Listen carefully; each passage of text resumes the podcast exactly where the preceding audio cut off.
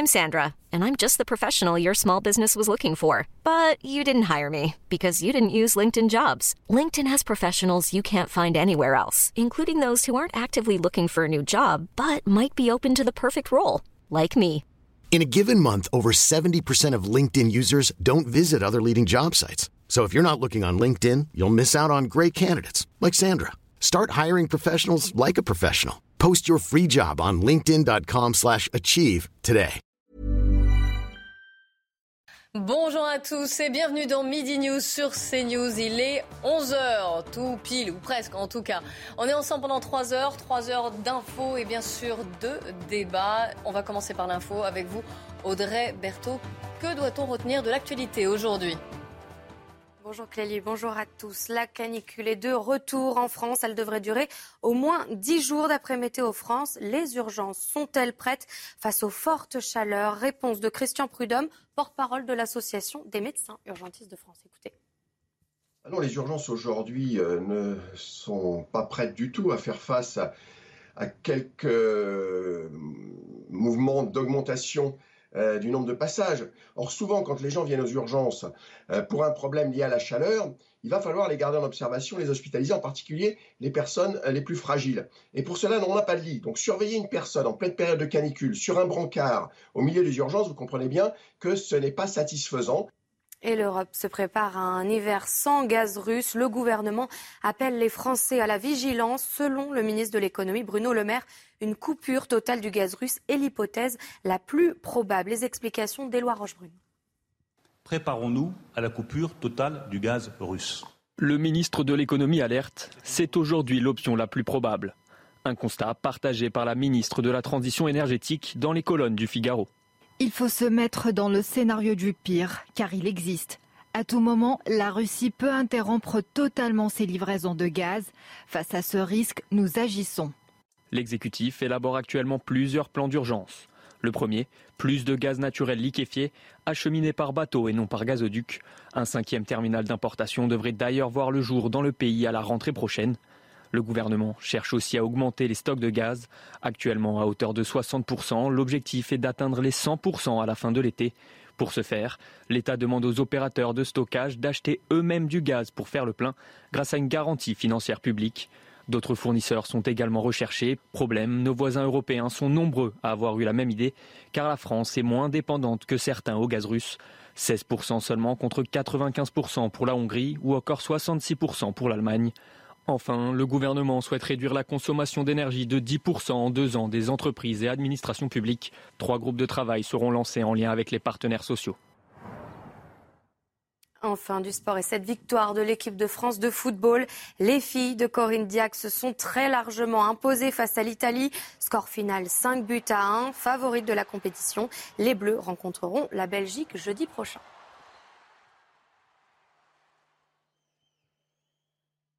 Et voilà pour l'essentiel de l'actualité. La suite avec vous, Clélie. Merci beaucoup, Audrey. Belle victoire hein, pour, les Bleus.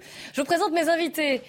Aujourd'hui, il y a Céline Pina, journaliste à Causeur. Bonjour, soyez la bienvenue. À vos côtés, Jean Messia, président de l'Institut Apollon. Marc Hainaut, journaliste au, euh, au magazine Boulevard Voltaire. Et puis Carbon de 16, avocat pénaliste. Soyez bien sûr tous les quatre les bienvenus au sommaire. Beaucoup d'actualités euh, en ce 11 juillet. Et oui, l'actualité n'est pas encore en vacances. On ira à l'Assemblée nationale hein, pour cette motion de censure de- du groupe La NUPES qui a été déposée. On en parlera donc de cette politique, de cette stratégie. Nous reviendrons aussi, puisqu'on parle politique, de ce candidat RN et deux de ses amis qui ont été agressés par des antifas. Ça s'est passé à Bordeaux. On parlera d'Éric Piolle aussi. Sa décision fait polémique. Laquelle Eh bien, il a décidé d'attribuer une cellule psychologique à la famille du délinquant à la Kalachnikov, comme ça qu'on appelle, délinquant à scooter, qui a été euh, tué par un policier.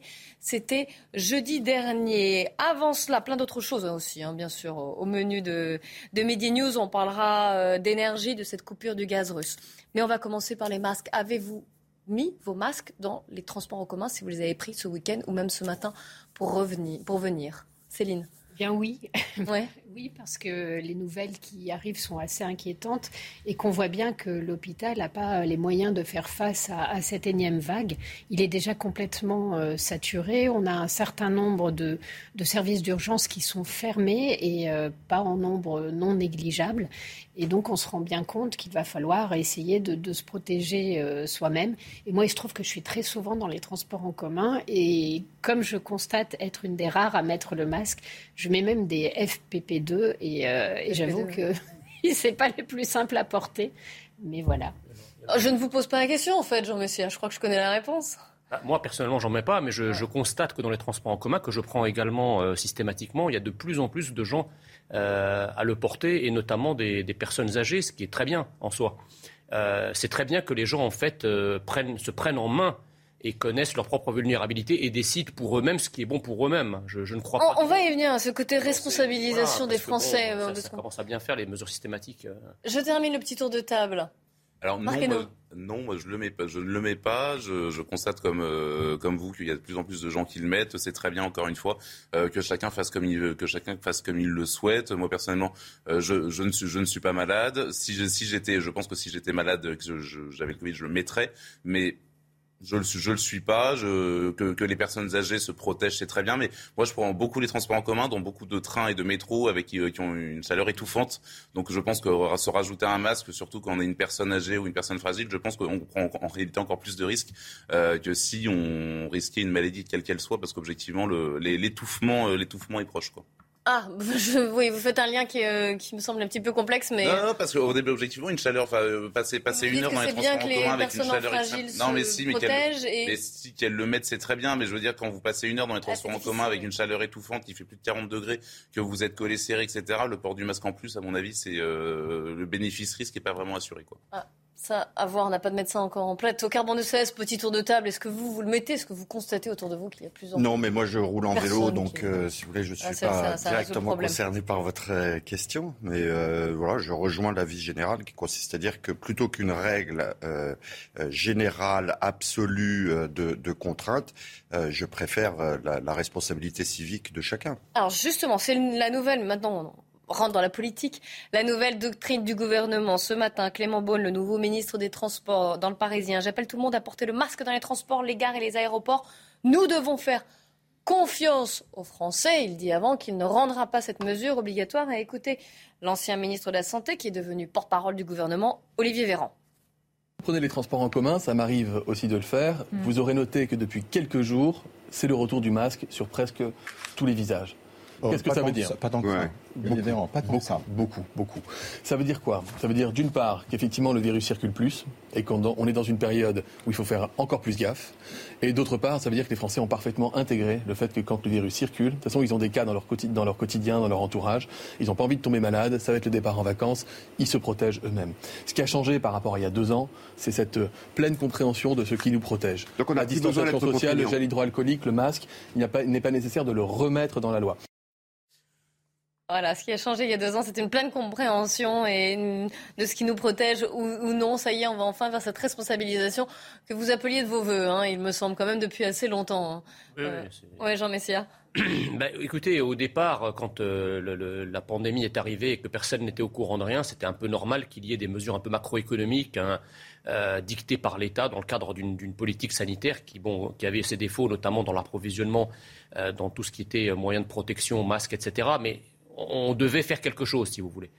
Euh, aujourd'hui, on a quand même le recul de deux années, on connaît un peu mieux le virus, on connaît un peu mieux les effets du vaccin, on connaît, beaucoup plus de choses. Et donc on est en mesure aujourd'hui de dire, bah, écoutez, les personnes fragiles, à raison de leur âge euh, ou à raison euh, de leur comorbidité, doivent se protéger comme elles le souhaitent par le masque en étant à jour de leur vaccin, etc mais je veux dire, la population qui ne risque rien ou pas grand-chose. Voilà, exactement. D'une obligation, pardon, euh, du masque. Euh, ceux qui, ceux qui ne risquent rien. Euh, oui, si envie de le mettre. Parce qu'ils n'ont pas de comorbidité ou qu'ils ont moins de, de 50 ans, je ne vois pas pourquoi ils devraient se plier à des mesures qui sont pertinentes pour les gens qui, au contraire, sont âgés et, et, et, comorbides. Voilà. Donc il faut laisser faire les gens individuellement. Chacun fait ce qu'il veut et se protège parce que personne ne se connaît mieux que soi-même finalement. Pourtant, on parle quand même de, cette septième vague, des urgences, vous l'avez dit, hein, on n'en est pas à la saturation, hein, euh, mais ça commence à s'engorger quand même.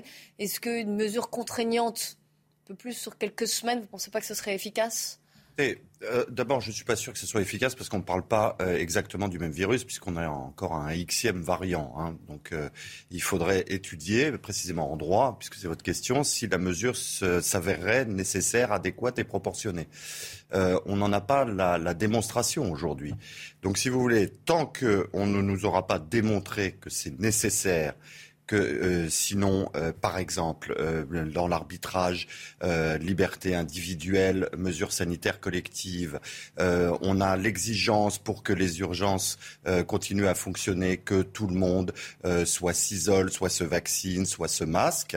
Tant que vous n'avez pas cette démonstration, l'exigence juridique de cette contrainte n'est pas remplie. Et par conséquent, ça sera sanctionné par les tribunaux et ça sera un coup pour rien. Donc euh, restons précisément sur cette euh, responsabilité individuelle de chaque citoyen face à ce qu'il faut faire. Et ce d'autant plus qu'on sait que la plupart des mesures de protection ne sont valables que pour soi et pour éviter une forme aggravée et qu'on ne fait pas circuler le virus aussi facilement que ce que les premières mesures euh, et la communication gouvernementale laissaient penser. vaccin notamment. Céline Pina.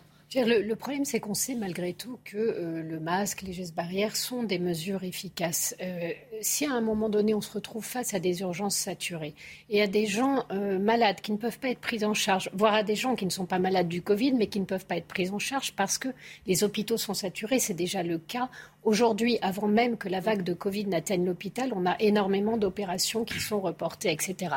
On voit bien que accumuler les difficultés sur un secteur qui est manifestement en train de craquer n'est pas une très bonne idée. Alors oui, c'est très énervant parce qu'on peut se dire que nos politiques auraient dû réagir, qu'il y avait des choses à faire, que ce soit sur le numerus clausus, sur la façon de gérer l'hôpital, etc. Sauf que ça n'a pas été fait. Et qu'à un moment donné, on peut se retrouver en face de gens qui risquent de mourir parce que justement, la responsabilité, on ne l'a pas pris non plus vis-à-vis de l'hôpital. Alors je comprends que ce soit très agaçant, je comprends que ce soit très déplaisant euh, d'être contraint dans ces petites habitudes, mais il se peut que l'on doive en arriver là. Et j'allais dire. À une obligation, vous voulez dire? En tout cas une très très forte incitation. Et j'allais dire le problème, c'est qu'en général, quand ces incitations-là tombent, c'est en général trop tard. C'est toujours le problème de l'anticipation. On passe notre temps sur les plateaux à expliquer le gouvernement doit anticiper. Et dans l'absolu, quand il essaie de le faire, on lui dit mais vous n'avez pas les preuves que ça va marcher. En fait, l'anticipation, c'est aussi une forme de prise de risque. On n'est pas sûr, mais on pense que c'est mieux avec que sans. Donc il faudrait peut-être que nous aussi, dans nos façons de nous défendre, euh, quand on utilise un argument en pour, on ne le retourne pas quand ça nous arrange également. La question de l'anticipation, c'est malheureusement euh, installer de fortes contraintes à des moments où on n'est pas encore, on pense qu'elles vont être utiles, on n'est pas euh, forcément capable de le démontrer sur le moment. En tout cas, ce qu'on a pu voir, c'est qu'à partir du moment où on a été assez strict, on a fait quand même baisser le taux de mortalité, euh, que ce vaccin a été utile. Et là encore, peut-être la question devrait se poser de, faire un rappel peut-être un petit peu plus large pour des gens. À la quatrième dose, qu'elle soit élargie, c'est Voilà. Et ce que vous préconisez? Histoire de, laisser euh, chacun vivre ses libertés, mais en protégeant un, un maximum des gens qui parfois ne sont pas conscients de leur propre fragilité.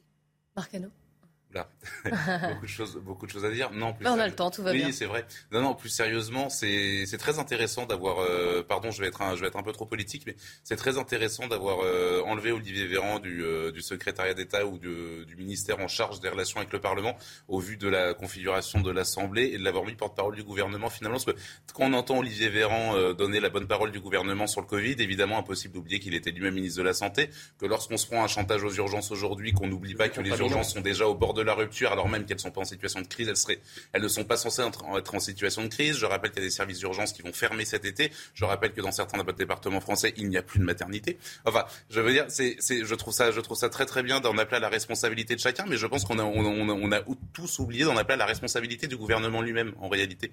Dans ces, mais alors attendez, du coup, je ne vous suis plus. Ça veut dire quoi? Ça veut dire qu'il faudrait que cette obligation, il faudrait euh, anticiper, comme a dit euh, Céline Pina, et là mettre des mesures beaucoup plus contraignantes plutôt que d'en appeler à la responsabilité de chacun Jacqueline? Absolument pas. En fait, il faudrait juste avoir des hôpitaux qui fonctionnent déjà pour, euh, mm. pour gérer une, une, une, vague qui, quand même, objectivement, tient, tient de la vaguelette. Pour gérer une vague qui. Le, ce qui pose problème avec cette vague, c'est qu'elle est toute petite, mais qu'elle qu'elle pourrait effectivement s'additionner avec une canicule, donc avec des, des services d'urgence surchargés par des, par des personnes fragiles, notamment des personnes âgées. C'est ça le problème.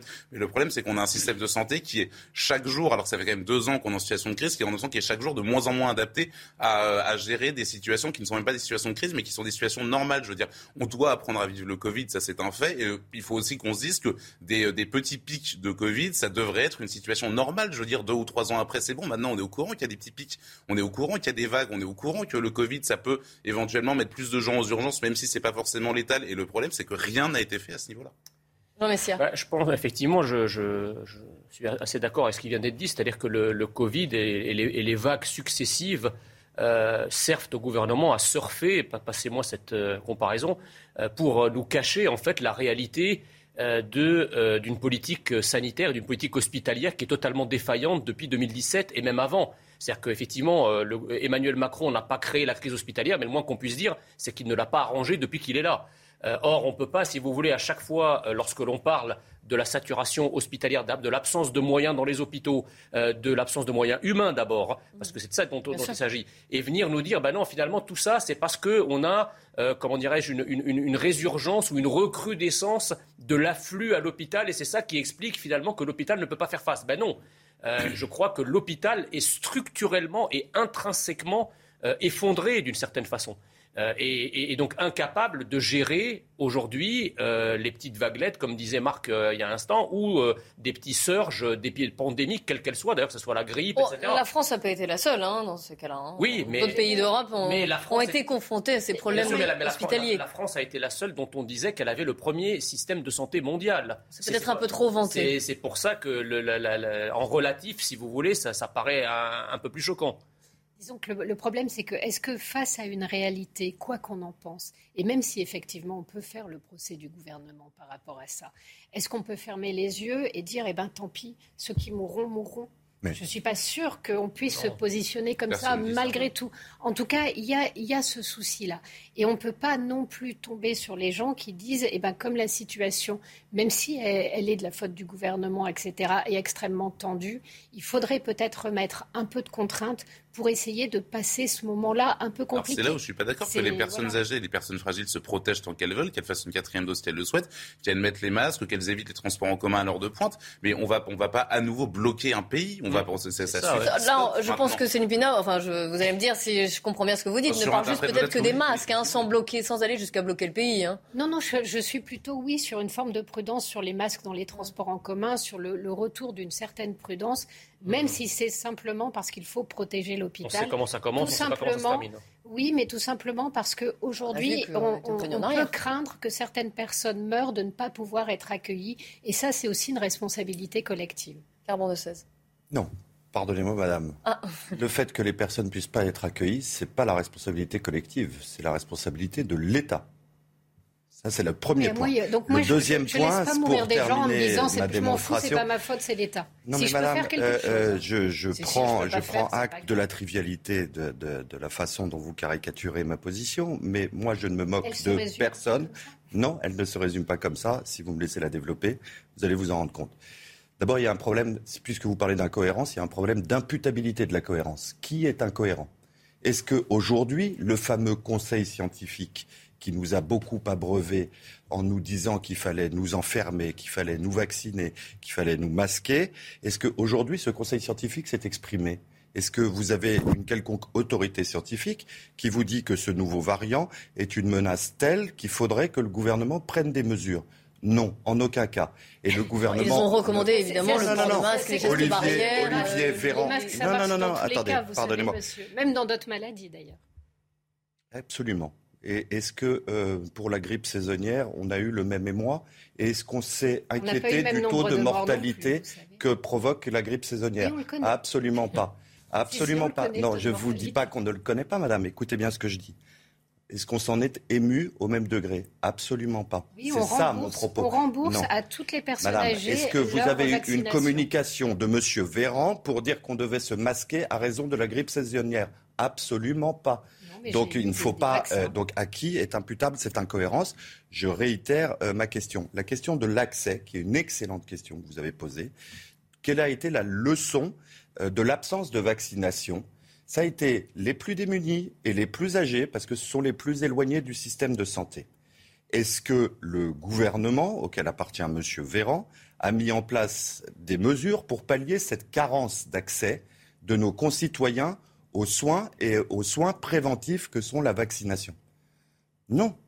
Donc où est l'incohérence que vous êtes en train de dénoncer? Et enfin, est-ce que aujourd'hui, j'y reviens, euh, vous voyez, le maire de Nice a tenté une telle mesure.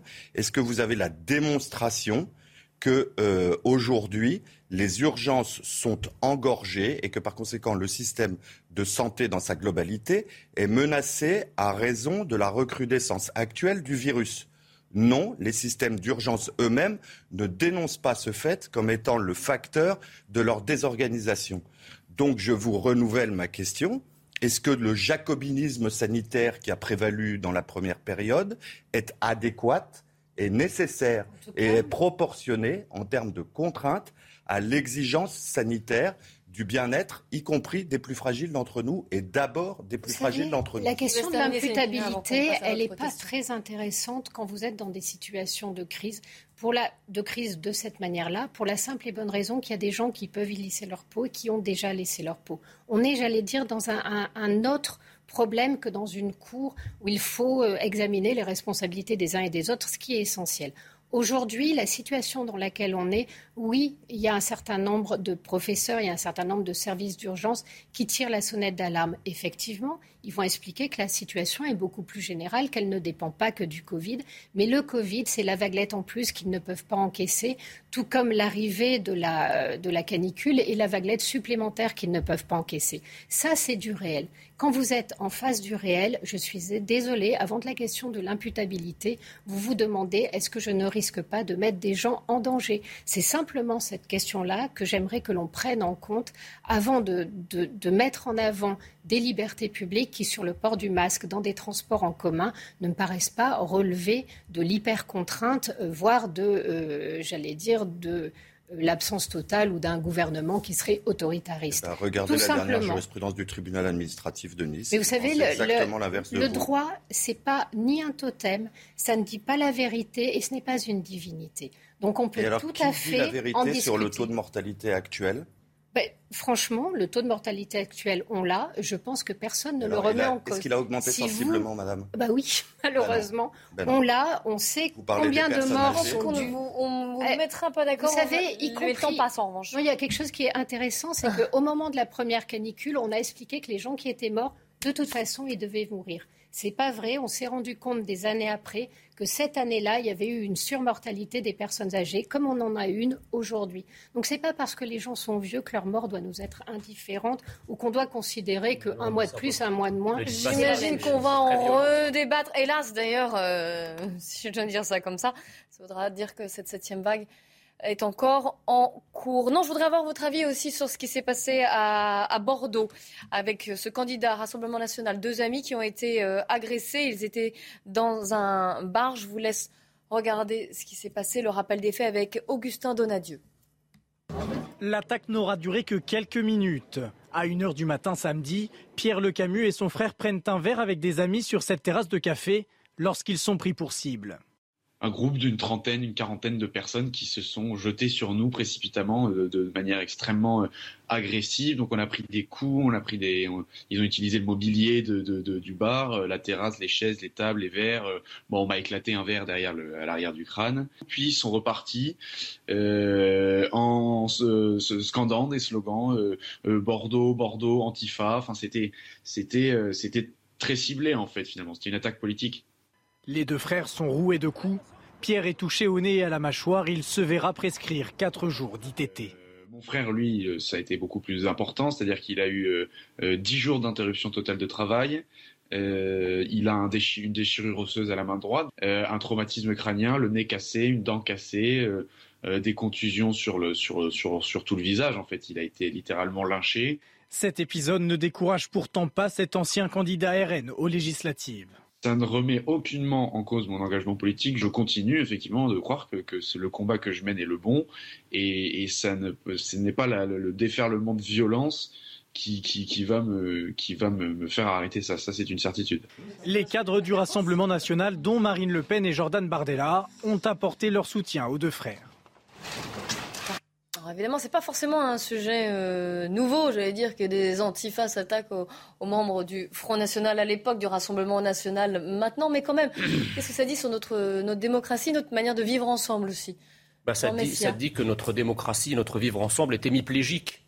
C'est-à-dire qu'on on, on, est choqué, euh, on, on, vocifère lorsque certaines catégories de personnes euh, sont agressées, notamment des gens de gauche euh, ou des entre guillemets racisés, comme une certaine presse les a baptisés. Là, vous avez tout le, gotha médiatico-politique qui s'en émeut.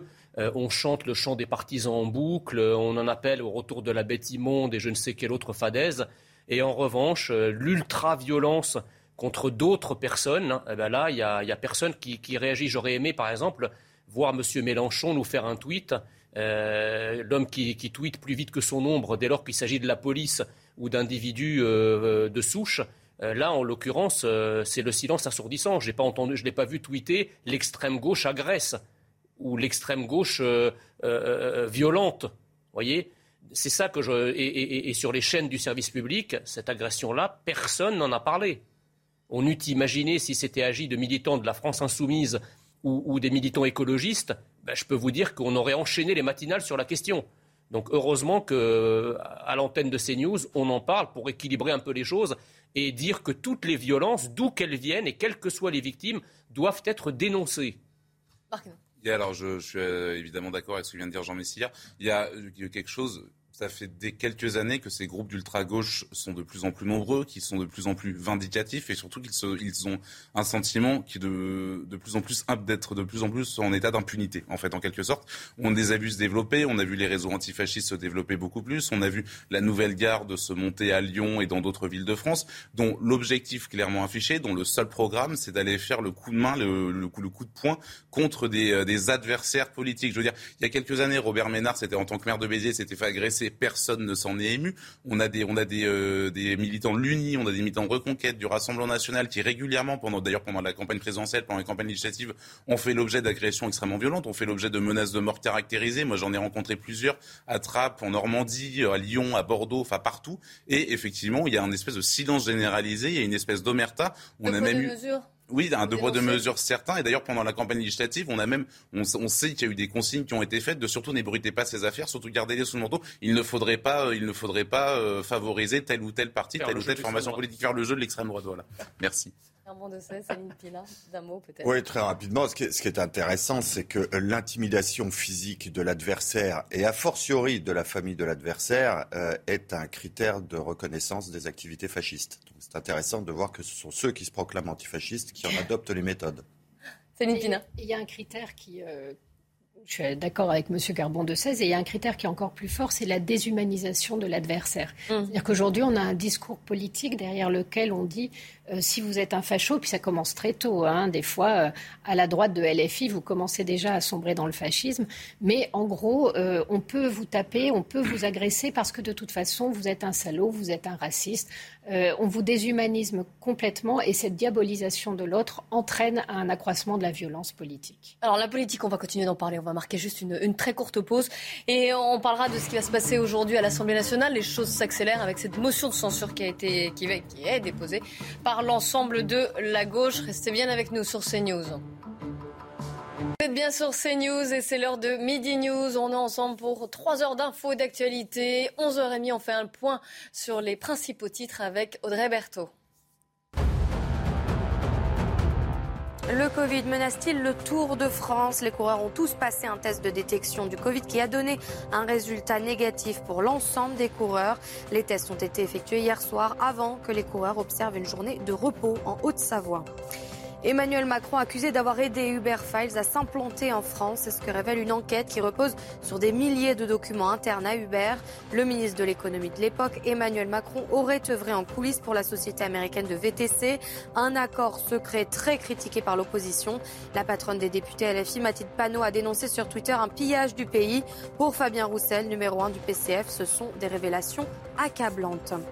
Enfin, à l'international, en Ukraine, au moins 15 morts dans une frappe sur un immeuble dans l'Est. Les secouristes ukrainiens poursuivent aujourd'hui la recherche des survivants. La frappe s'est produite dans une ville de 12 000 habitants dans la région du Donetsk. Midi News avec Marc Hainaut, Carbon de 16, Céline Pina et Jean Messia. L'Assemblée nationale. Aujourd'hui, la motion de censure de l'ensemble des forces de gauche contre le gouvernement Borne va être mise au vote. Ce sera euh, à partir de 16h. Gauthier le Bret, dites-nous en plus sur cette motion de censure. Eh bien, vous l'avez dit, euh, Clélie, c'est parti pour 2h30 de débat à partir de 16h, donc du côté de l'Assemblée euh, nationale. Une motion de censure déposée par la NUPES, car Elisabeth Borne n'a pas demandé euh, le vote de confiance après son discours de politique générale de mercredi dernier. C'est assez rare, hein, puisque c'est seulement la quatrième première ministre à ne pas demander eh bien, de vote de confiance au Parlement de l'histoire de la Ve République. Alors, on le dit tout de suite aux téléspectateurs, cette motion de censure ne sera pas adoptée, puisque les Républicains et le Rassemblement national ont d'ores et déjà annoncé qu'il ne la voterait euh, pas. Euh, la France insoumise, la NUPES, va donc se souvenir qu'elle est minoritaire au sein euh, de l'hémicycle, que Jean-Luc Mélenchon n'a pas gagné les élections législatives et qu'il ne s'est pas retrouvé à Matignon. Et puis ça va permettre aussi eh bien, au gouvernement de dire certes, on n'a pas demandé le vote de confiance, mais regardez, la motion de censure n'a pas été adoptée, donc c'est la preuve que le Parlement est derrière nous. Je termine par un petit mot d'histoire pour vous dire que la seule motion de censure adoptée dans l'histoire de la Ve République, c'était en 1962, sous Georges Pompidou. Il avait remis sa démission au euh, général de Gaulle. Le général de Gaulle avait fait le choix de dissoudre l'Assemblée. De nouvelles élections législatives avaient été organisées et Georges Pompidou eh était resté à Matignon puisque le général de Gaulle les avait remportées, ces élections législatives. Gauthier, vous l'avez dit, hein, euh, cette motion de censure ne va pas être votée ni par les groupes les Républicains, ni par euh, donc, le groupe du Rassemblement national. Pourquoi eux, et notamment le Rassemblement national, optent pour une autre stratégie? Oui, le RN est dans une stratégie de respectabilité, de normalisation. C'est la stratégie de Marine Le Pen qui dit qu'elle veut être une opposition constructive. Les députés du Rassemblement euh, national, les 89 députés, se sont tus pendant eh bien, le discours de politique générale d'Elisabeth Borne, alors qu'en face d'eux, vous aviez euh, la NUPES qui a fait effectivement beaucoup de bruit, beaucoup euh, de chahuts. Et il y avait même un happening organisé mercredi dernier devant l'Assemblée nationale par le jeune député Louis Boyard et qui donc aujourd'hui dépose cette motion de censure pour dire regardez, on a la seule opposition à Emmanuel Macron puisqu'on est la seule opposition qui va voter cette motion de censure. Donc d'un côté, vous avez le RN qui cherche eh bien, la, respectabilité pour dire regardez, on est un, parti d'opposition constructif qui travaille et qui est crédible pour un jour gouverner le pays. C'est ce qu'espère du moins euh, Marine Le Pen. Et de l'autre, effectivement, vous avez la NUPES qui n'a pas euh, la même stratégie, qui est plus dans l'obstruction, qui veut déposer énormément euh, d'amendements pour freiner eh bien, le gouvernement. Donc c'est bien deux stratégies bel et bien opposées entre le RN et la NUPES. Merci beaucoup Gauthier Lebret pour toutes ces explications. Marc avant de revenir sur le chahut, ce qui s'est passé la semaine dernière lors du discours de politique générale de la Première ministre, revenons sur ces deux stratégies qu'a décrypté euh, Gauthier, à l'instant, à savoir donc une motion de censure pour le groupe NUPES et de l'autre côté quelque chose, on va dire, de plus de respectabilité. C'est ce le terme qui a été employé, une autre stratégie en tout cas Qu'est-ce que vous en pensez? Gauthier, Gauthier Lebret a eu raison de le préciser. cette motion de censure n'a aucune chance d'être votée euh, par qui que ce soit. C'est un coup politique, c'est de la communication. En fait, les est-ce que ça a un intérêt quand même? Oui, ça a évidemment un intérêt énorme pour la France, pour, pour la Nupes, et ça a un intérêt aussi énorme pour le Rassemblement national. En fait, les élections législatives, c'est une guerre de mouvement, et dans l'hémicycle, c'est une guerre d'opposition. Chacun est en train de construire un petit peu son, euh, son, son groupe, chacun est en train de délimiter un petit peu son champ d'action et la stratégie adoptée dans les années à venir. La Nupes, ils savent très bien, la France, surtout la France insoumise, ils savent pertinemment qu'ils sont minoritaires et que de toute façon, ils ne, voilà, ils ne pourront jamais faire passer quoi que ce soit à l'Assemblée nationale, euh, du, moins, du moins pas facilement. Et donc, ils sont dans une position où la France insoumise sait qu'ils ne sont le premier groupe d'opposition que dans le cadre de la NUPES. Le Rassemblement national sait qu'il est le premier groupe d'opposition euh, au sens strict du terme. Et la NUPES, pour exister, la France insoumise pour exister, doivent absolument prendre, garder le flambeau de premier groupe d'opposition, de principal groupe d'opposition. Ils savent pertinemment qu'il y a une grande colère dans le pays. Ils savent pertinemment que pour une fois, on a une Assemblée nationale qui est mieux élue, au sens où elle est plus représentative de, euh, de, de l'échiquier politique euh, de la nation. Donc, c'est l'enjeu, c'est quelle opposition incarner. La, France insoumise veut, veut être dans une course en avant où elle veut être le premier groupe d'opposition, le plus visible, le plus bruyant, quitte à, quitte à faire dans, la caricature. Parce qu'honnêtement, le happening de Lou Boyard euh, devant les marges de l'Assemblée, je veux dire, j'ai failli d'éveiller scout mieux organisé que ça mieux. Euh, Alors, je vais juste contextualiser, rappeler qu'il avait euh, organisé ce que vous appelez un happening, c'est-à-dire un, un faux mariage entre Emmanuel Macron et Marine Le Pen. Il a raison de le faire sur le, sur le fond, parce qu'en fait, cela accrédite la stratégie de la NUPES qui est de démontrer que RN, RN, La République En Marche et l'air même combat, nous sommes la seule opposition. Et le RN de l'autre côté, ils savent pertinemment qu'on leur a fait des, euh, des, procès en amateurisme pendant des années. Ils savent pertinemment qu'ils ont encore un petit peu cette étiquette d'extrémiste. Et le fait d'arriver tous en cravate, le fait d'arriver à 89, d'arriver en étant constructif, en étant fréquentable, en étant présentable, euh, ça, joue aussi complètement en leur faveur sur le long terme, si vous voulez. Oui, Jean Messia. Bah, sur le RN, si vous voulez, euh, bon, j'entends l'argument hein, qui consiste à dire euh, euh, ils sont en quête de respectabilité, ils se présentent en cravate, etc. Enfin, je veux dire, de manière un peu plus approfondie, leur stratégie ne passe pas nécessairement par le renversement du gouvernement. Donc de toute façon, si c'était associé à cette motion de censure, ça n'aurait pas fait tomber le, gouvernement pour autant. vous avez raison. Et donc, donc de toute façon, ça aurait été un coup pour rien. Donc autant, si vous voulez, comme le fait de participer, si leur poids dans la balance euh, euh, avait entraîné, avait eu des chances d'entraîner la chute du gouvernement, peut-être que l'argument de la cravate et de la respectabilité serait passé en second plan. Là, en l'occurrence, ils ont tout à perdre, rien à gagner. Donc, effectivement, euh, ils ont tout à, ils ont tout à perdre à voter cette, mm. cette, cette, motion de censure parce que de toute façon, ça, ça, ne ramène rien. Et à supposer que ça gagne, effectivement, le gouvernement tombera. Donc, ils ont préféré, si vous voulez, offrir au gouvernement une lotion plutôt qu'une morsure. D'autant que le RN sait pertinemment qu'en cas de second tour RN-UPES, en tout cas on l'a vu au second tour d'élection législative, le, le, RN était un parti qui pouvait faire barrage entre guillemets à la France insoumise. Dans 75% des cas, dans le cas de duel NUPES-RN, euh, c'était le RN qui passait parce que le RN sait pertinemment que le parti de l'ordre qu'incarne bon an mal an Emmanuel Macron a moins peur d'eux que de, la, que de la France insoumise et de la gauche. Donc de toute façon, il y a aussi cette dimension-là que Marine Le Pen peut prendre en compte. de 16 il faut peut-être rappeler le, contexte juridique dans lequel s'inscrit cette motion de défiance. Hein. Donc, c'est l'article 49.2 de la Constitution qui permet à, 10% des parlementaires, donc 58 députés, de la, de la déposer. Et euh, deuxième chose intéressante, on ne décompte en réalité que euh, les votes favorables à la motion. Hein. donc les autres ne sont pas obligés de voter contre euh, ou de s'abstenir, ils sont purement et simplement pas décomptés. Voilà la raison pour laquelle il n'y a euh, rigoureusement aucun suspense quant aux chances. Ah oui, ça, ça a été dit, hein, bien sûr. oui, oui, non, mais c'est parce que c'est parce qu'il y a un mécanisme de, décompte qui permet de, le prévoir. Alors, quel est l'intérêt euh, de cette motion? Pour ma part, j'ai bien compris les jeux politiques de fixation des positions. Euh, euh, pour ma part, ça m'échappe complètement. Pourquoi? Parce que euh, je trouve que c'est un gaspillage d'énergie. Il y a suffisamment de sujets sur la table pour pas qu'on se perde dans ces postures. Et dans la posture, il y a l'imposture. Donc, si vous voulez, je préfère, quitte à faire un peu de droit comparé, le modèle allemand, où en réalité, il n'y a pas cette émotion de défiance pour faire tomber les gouvernements. Il y a simplement un gouvernement tombe quand il est remplacé. C'est-à-dire que là, on ne vous dit même pas derrière à la NUPS ce qu'on vous propose comme solution alternative dans l'hypothèse, c'est-à-dire qu'eux-mêmes n'y croient pas, mais ne proposent rien derrière. Euh, chez les Allemands, euh, vous n'avez pas ces mécanismes de communication, pour nommer les choses par leur nom, c'est-à-dire qu'un gouvernement ne peut tomber que s'il est remplacé. Et c'est d'ailleurs intéressant de voir que la seule chance euh, qu'a eu dans l'histoire hein. une, une motion de prospérer, c'est en 62, comme le rappelait Gauthier Lebray. Et c'était quoi? C'était l'opposition de l'Assemblée nationale euh, au scrutin euh, universel. Il y a, peut-être une, autre stratégie derrière la NUPS, parce que finalement, elle choisit vraiment euh, ce qu'on pourrait appeler, moi, c'est ce que vous disiez tout à l'heure, ça m'a, rappelé l'histoire de la, de la stratégie de, défense de rupture. C'est-à-dire quand dans un tribunal, on mettait en cause l'État français, la notion même d'État de droit, etc., euh, au cours d'un procès. Et là, on voit que c'est bien ce que veut faire la NUPS. La NUPS veut se positionner de façon antisystémique totale. Et ça lui sert à quoi? C'est-à-dire qu'aujourd'hui, LFI pour peser a besoin vraiment qu'Europe Écologie Les Verts et le PS soient complètement à sa botte et écrasés par elle. Et là, de cette manière-là, elle leur met une telle pression que si jamais ils refusent de voter avec elle, elle va avoir un discours politique les renvoyant au Rassemblement national, ce qui terrorise euh, tout élu euh, un petit peu de, de, gauche. Donc en fait, la NUPS, enfin le LFI organise ça aussi pour terminer euh, l'étranglement euh, de, ses co euh, de ses co-supporters et pour vraiment les, mettre dans une seringue, dans la nasse et faire en sorte que Jean-Luc Mélenchon soit le seul à exister.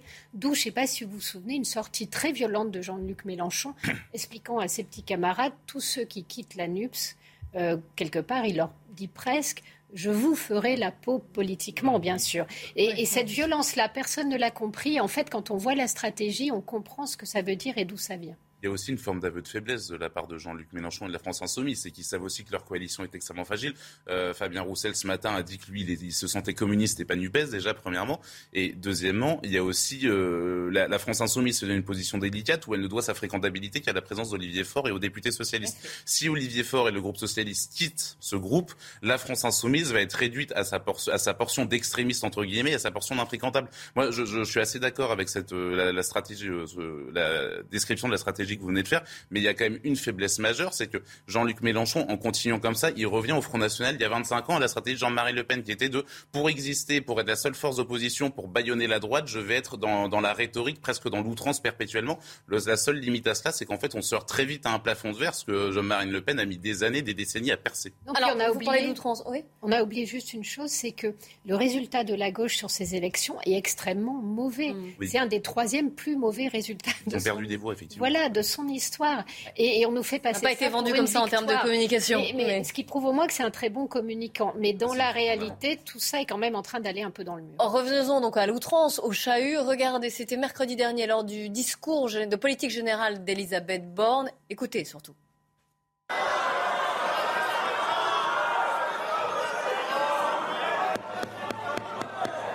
S'il vous plaît avec un accompagnement pour la formation. S'il vous plaît, mes chers collègues. C'est une énergie décarbonée, souveraine et compétitive. Réussir la transition énergétique, c'est pouvoir la piloter. Je le disais Elisabeth Borne qui essaye tant bien que mal de finir son, son discours euh, dans ce brouhaha. Et Carl Olive, qui est le député de la majorité présidentielle des Yvelines, demande des sanctions. Il se réfère, je vais faire comme vous, Carbon de je vais citer un peu les règlements. Article 70 et 71 du règlement de l'Assemblée nationale qui prévoit des rappels à l'ordre pour tout député qui se livre à des manifestations qui troublent l'ordre, qui provoquent une scène tumultueuse. Écoutez-le.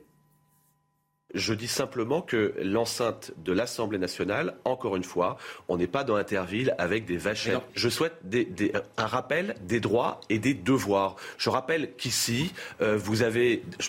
moi, le paradoxe de la situation, c'était de voir ces huissiers, ces, agents de l'Assemblée nationale, tout simplement exceptionnels, dans des codes vestimentaires euh, euh, incroyables. Et quand on voit le contraste avec la France insoumise, pardon, je trouve que derrière, il ne faut pas se demander pourquoi notre pays va si mal. Alors, est-ce qu'il faut sanctionner ou pas bah, sanctionner, j'en sais rien, parce que de toute façon, ça n'aura aucun effet sur eux, donc de toute manière. Mais par contre, ce qui m'étonne, c'est qu'ils ont mis la barre très haut d'entrée de jeu. C'est-à-dire que là, ils vocifèrent, ils, ils interrompent un discours euh, de politique générale, mais c'est quoi la prochaine étape en fait? C'est de venir chevelu avec des catapultes euh, au sein de l'Assemblée nationale, comme pour défendre, euh, comme pour défendre une. Les catapultes un peu plus. Bah, voilà, donc je, ne comprends pas leur, leur stratégie en fait, parce qu'à la limite, qu'ils égrènent une stratégie de contestation sur l'ensemble de la législature, d'accord. Mais là, d'entrée de jeu, mettre la barre aussi haut, c'est que le pire, le, le, pire, euh, il faut, attendre, il faut s'attendre au pire dans les, dans les jours et dans les mois qui viennent. Céline Pina. Bah, c'est vrai qu'on aimerait bien un peu plus d'exemplarité, mais après, l'honnêteté oblige à reconnaître que malheureusement, à l'intérieur de l'hémicycle, les charivaris, euh, c'est pas nouveau. C'est pas le premier, ce sera pas le dernier. Peut-être que ce qui manque, c'est qu'avant, il y avait euh, une vraie capacité politique, c'est-à-dire que le mec le même la même personne qui était capable de bousculer un petit peu un orateur quand elle prenait sa place, était capable de donner une vision politique euh, brillante, intéressante, maîtriser la parole, maîtriser euh, beaucoup de concepts. Là, on a l'impression à la fois d'une faiblesse politique, de gens qui sont quand même, qui ont peut-être pas non plus une grande histoire. On a envie de leur demander, mais qu'as-tu donc fait pour pouvoir te permettre de bousculer toute personne qui ose ouvrir la bouche. Ça, c'est la première chose. La deuxième chose, des attitudes, moi, qui m'ont plus choqué, c'est par exemple euh, cet élu euh, qui explique qu'il a été dealer et qui refuse de serrer la main euh, à un autre élu du Rassemblement national. Ça, ça me choque dix fois plus. Dealer de rien du tout. Ça, c'est pas grave, on va pas débattre de, savoir s'il a été dealer ou, En tout cas, c'est ce qu'il a dit lui-même. Personne ne lui a volé cette parole. Il, est vanté. Il a dealé des barbies de contrefaçon, c'est tout, pas plus. Carbon de 16. Écoutez, moi, je, je le fait que euh, la NUPS chahute euh, le Premier ministre n'est pas en soi un, événement qui euh, devrait susciter chez les élus de la majorité, même relative, le désir de, vouloir sanctionner. C'est quand même très intéressant d'entendre le discours inaugural de Yael Braun-Pivet qui dit qu'elle espère qu'il y aura de la conversation et entendre quelqu'un de son groupe dire qu'il faut euh, maintenant euh, passer euh, la seconde et sanctionner les collègues qui expriment un désaccord, si vous voulez. Je pense que là, ça mériterait d'être mis en cohérence, pour reprendre un terme cher à la matinée. La deuxième chose qui me qui m'interpelle, c'est la position d'Elisabeth Borne qui n'affecte aucune sensibilité à ce brouhaha. C'est-à-dire qu'elle reste extrêmement digne. Et il y a deux façons de l'interpréter. Soit ça veut dire qu'elle est prête à, se heurter au chaos en déroulant son programme, soit ça veut dire qu'elle méprise purement et simplement l'expression d'une opposition à son programme. Et comme elle offre un profil techno, on peut redouter que ça soit la deuxième hypothèse. Si c'était le cas, ce serait, bien sûr, on verra. Non, non, je n'ai aucune boule de cristal, aucun talent divinatoire, mais ça serait intéressant, précisément qu'au lieu de braquer les projecteurs sur les élus de la NUPS, on le braque sur celles qui restent insensibles à, leurs cris. Et, ça, c'est très intéressant parce que le premier mandat, moi, je pense qu'elle a eu bien raison en termes de, dignité de la fonction de Première ministre. Mais euh, il va falloir qu'elle se méfie précisément de l'impression que ça peut euh, renvoyer. Pourquoi? Parce que le premier mandat d'Emmanuel Macron a été marqué par un mépris constant de l'exécutif à l'égard du législatif. Le, point d'orgue ayant été atteint par Olivier Véran, ministre de la Santé, qui rentre dans l'hémicycle et dit aux députés qui ne sont pas d'accord avec lui d'en sortir. Vous vous rendez compte? Dans l'hémicycle, vous avez le pouvoir exécutif qui dit au pouvoir législatif de sortir de sa propre enceinte. Eh bien, je pense qu'il va falloir plus se rapprocher de la ligne Braun-Privet que de la ligne Véran euh, si on veut gommer cette impression de mépris du pouvoir législatif par le pouvoir exécutif. Oui, Jean Messier a eu raison un peu de parler de, de, chevelus, de chevelus qui viennent avec leur catapulte. Alors déjà, déjà, le vrai monde, déjà le vrai monde, il va chez le coiffeur. Non, plus sérieusement, euh, il y a. Euh, c'est assez caricatural en fait ce qu'on nous a démontré effectivement. D'ailleurs, tout l'a été le discours euh, machinal d'Elisabeth Borne avec avec un charisme, pardon, euh, pardon quand même, de, enfin, oui, de techno, de droïde de protocole presque. La Nupes, c'est la Nupes qui fait la foire et Carl Olive qui va jouer le surveillant pénitentiaire en fin de, en fin de journée. C'est vrai que c'est extrêmement caricatural. Après, c'est, on redécouvre et je pense que les Français, l'opinion, je pense que nous aussi journalistes, on redécouvre ce que c'est qu'en fait euh, un régime parlementaire, en fait finalement, enfin un régime, ou en tout cas une Assemblée nationale a un vrai rôle et nécessite de mettre en place une politique. Ça change effectivement euh, de la chambre d'enregistrement qu'elle a été, qu'elle a été ces dernières années. Et il va falloir aussi se réhabituer à cela. Il va falloir aussi, je pense, que les députés, quel, que soit leur bord, aient conscience de cela, qu'ils aient conscience que, bah, oui, oui, le, les, caméras vont revenir à l'Assemblée nationale. On n'a jamais vu autant de caméras et de micros et de journalistes pour l'élection d'un président de commission parlementaire. Je pense euh, au match entre, entre guillemets, entre Eric Coquerel et Jean-Philippe Tanguy. C'est extrêmement nouveau. En plus, ça ne concernait pas la majorité présidentielle. C'était vraiment une guerre d'opposition. Et je pense qu'il va falloir qu'on se réhabitue tous à cela, qu'on se réhabitue aux coups de gueule, qu'on se réhabitue aux engueulades, mais avec un petit peu de dignité, avec un petit peu de hauteur. Et effectivement, enfin, j'ai trouvé le discours d'Elisabeth Borne euh, nul, objectivement, enfin, où il n'y avait rien, mais j'ai trouvé la réaction de la France insoumise euh, encore plus en dessous que le, euh, que le discours en lui-même. Donc, de toute façon, tous ces gens se renvoient assez dos à dos, en fait. On en vient à ce qui s'est passé, cette nouvelle polémique, j'allais dire plutôt, à, à Grenoble. Pour rappel, jeudi dernier, qu'est-ce qui s'est passé? Un équipage de la BAC de Grenoble qui a tenté d'intercepter, on est en plein centre-ville, deux hommes qui étaient sur un scooter. Le passager avait une Kalachnikov.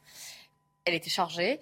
Le policier a ouvert le feu. Euh, il estime que l'arme avait été pointée contre lui. C'est le conducteur pardon, du scooter qui est abattu d'une balle. Le passager, lui, est arrivé à prendre la fuite. Et l'affaire prend une tournure politique. Pourquoi? Eh bien, regardez ce tweet d'Alain Carignan, qui est euh, le conseiller municipal d'opposition, l'ancien maire de Grenoble, qui dit voilà, Éric Piolle, on l'apprend, a mis en place une cellule d'aide psychologique à la famille du délinquant à la Kalachnikov tué par un policier. Jamais il ne l'a fait pour les si nombreux Grenoblois victimes de cette délinquance. On est en droit de se demander pourquoi. Je voudrais vos réactions ici en plateau. Céline Pina. Oui, on a en droit de se demander pourquoi, parce qu'il ne faut pas oublier que Grenoble, euh, c'est pas la première affaire. Euh, je ne sais pas si vous vous souvenez, mais il y a euh, un ou deux ans de cela, on avait droit à des dealers extrêmement armés qui vendaient dans un parc pour enfants, mm. d'ailleurs, leur drogue. Un petit peu avant, on a eu droit à une série d'incendies qui ont été tous revendiqués par des mouvements d'ultra-gauche radicale. Euh, et qui ont brûlé notamment une caserne de gendarmerie, la salle du conseil municipal de Grenoble, les studios de, Radio France, je crois. Bref, euh, on a eu euh, toutes les affaires autour des burkinis. je ne sais pas si vous vous souvenez, un fameux mois décolonial. On a eu droit à la fresque où il y avait qui représentait des policiers en train de matraquer Marianne étant à terre, etc. Donc malheureusement, Grenoble, ça fait un moment qu'elle fait les gros titres et pas sur des affaires euh, qui tirent la ville vers le haut. Donc, euh, vous êtes choqué par cette initiative du maire de Grenoble? Oui, je suis d'autant plus choquée qu'en fait, euh, les Grenoblois ont manifesté vraiment leur difficulté face à l'insécurité. Il y a eu un sondage, 77% ont demandé au maire de faire des efforts en matière de sécurité. Ils n'ont jamais été entendus. Et là, il faut arrêter. On n'est pas à Raqqa. On ne se balade pas sur un scooter avec une Kalachnikov. Ce que les enquêteurs ont montré, c'est que les chargeurs étaient faits de telle manière que ça ne pouvait être que des gens qui savaient très bien s'en servir et qui avaient une éducation de combattants.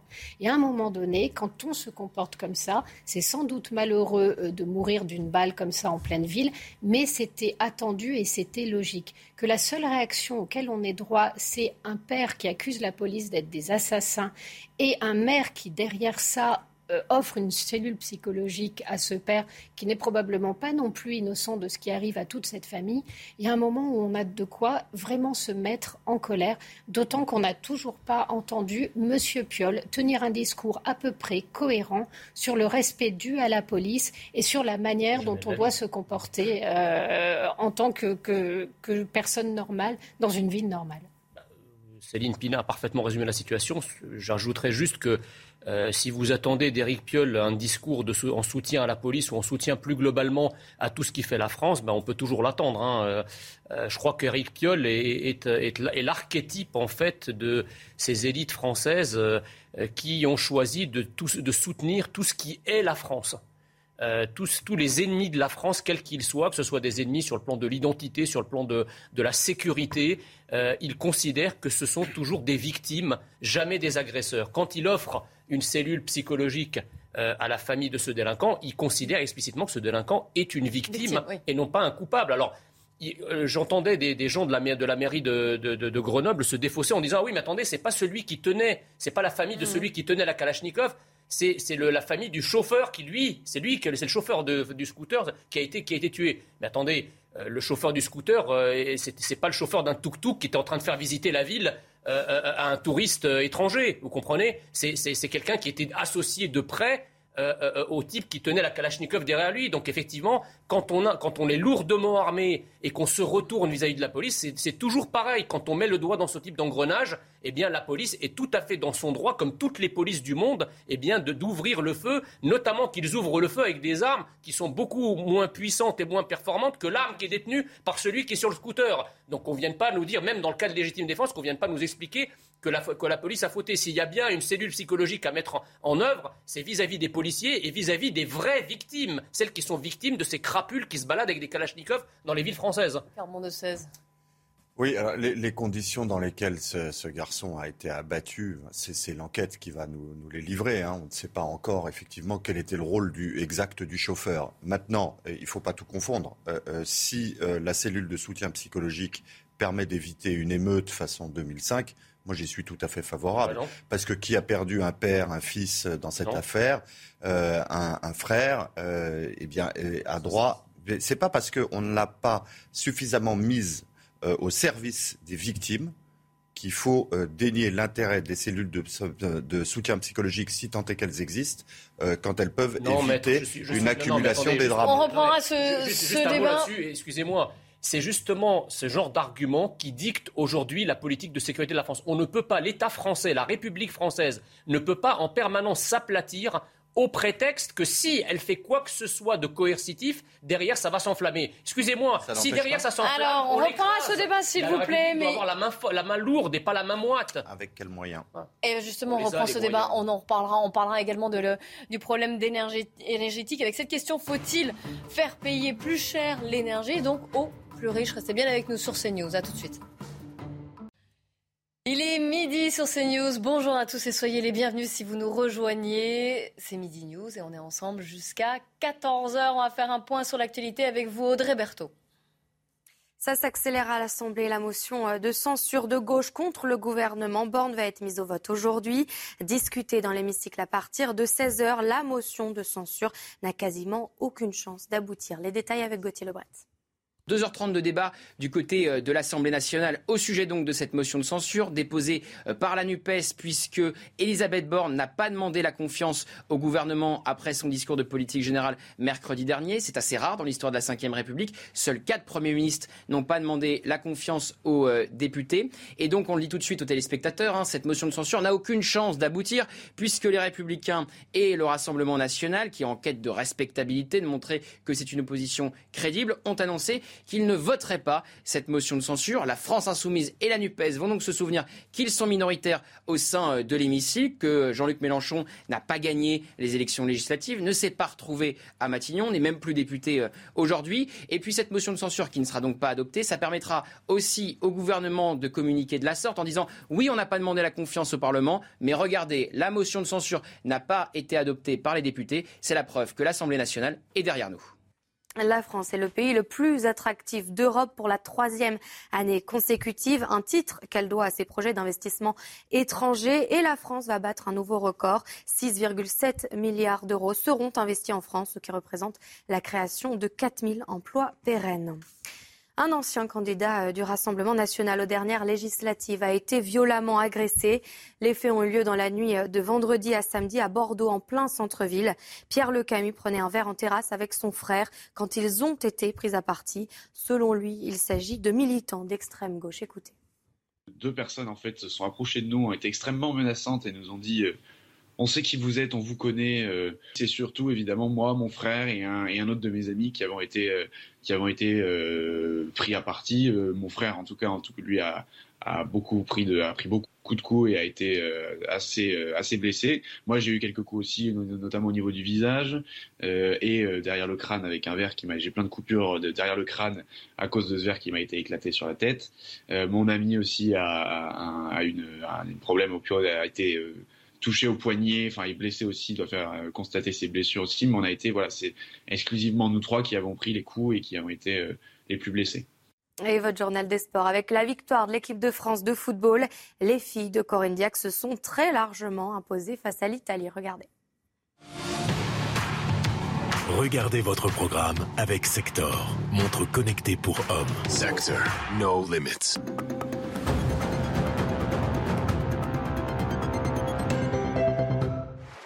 L'Italie, premier adversaire des Bleus sur la route de Wembley. Opposition la plus expérimentée dans ce groupe D, est proche de jeter un froid d'entrée. Barbara Bonancea tombe sur Pauline Perromanien, coéquipière à la Juve. Remarquable arrêt. Une frayeur très vite oubliée. Diani maintenant dans la surface de réparation. Diani qui élimine le centre de Diani. Ballon repoussé sur Grace Grace Guillaume qui pose la première pierre bleue de cet euro.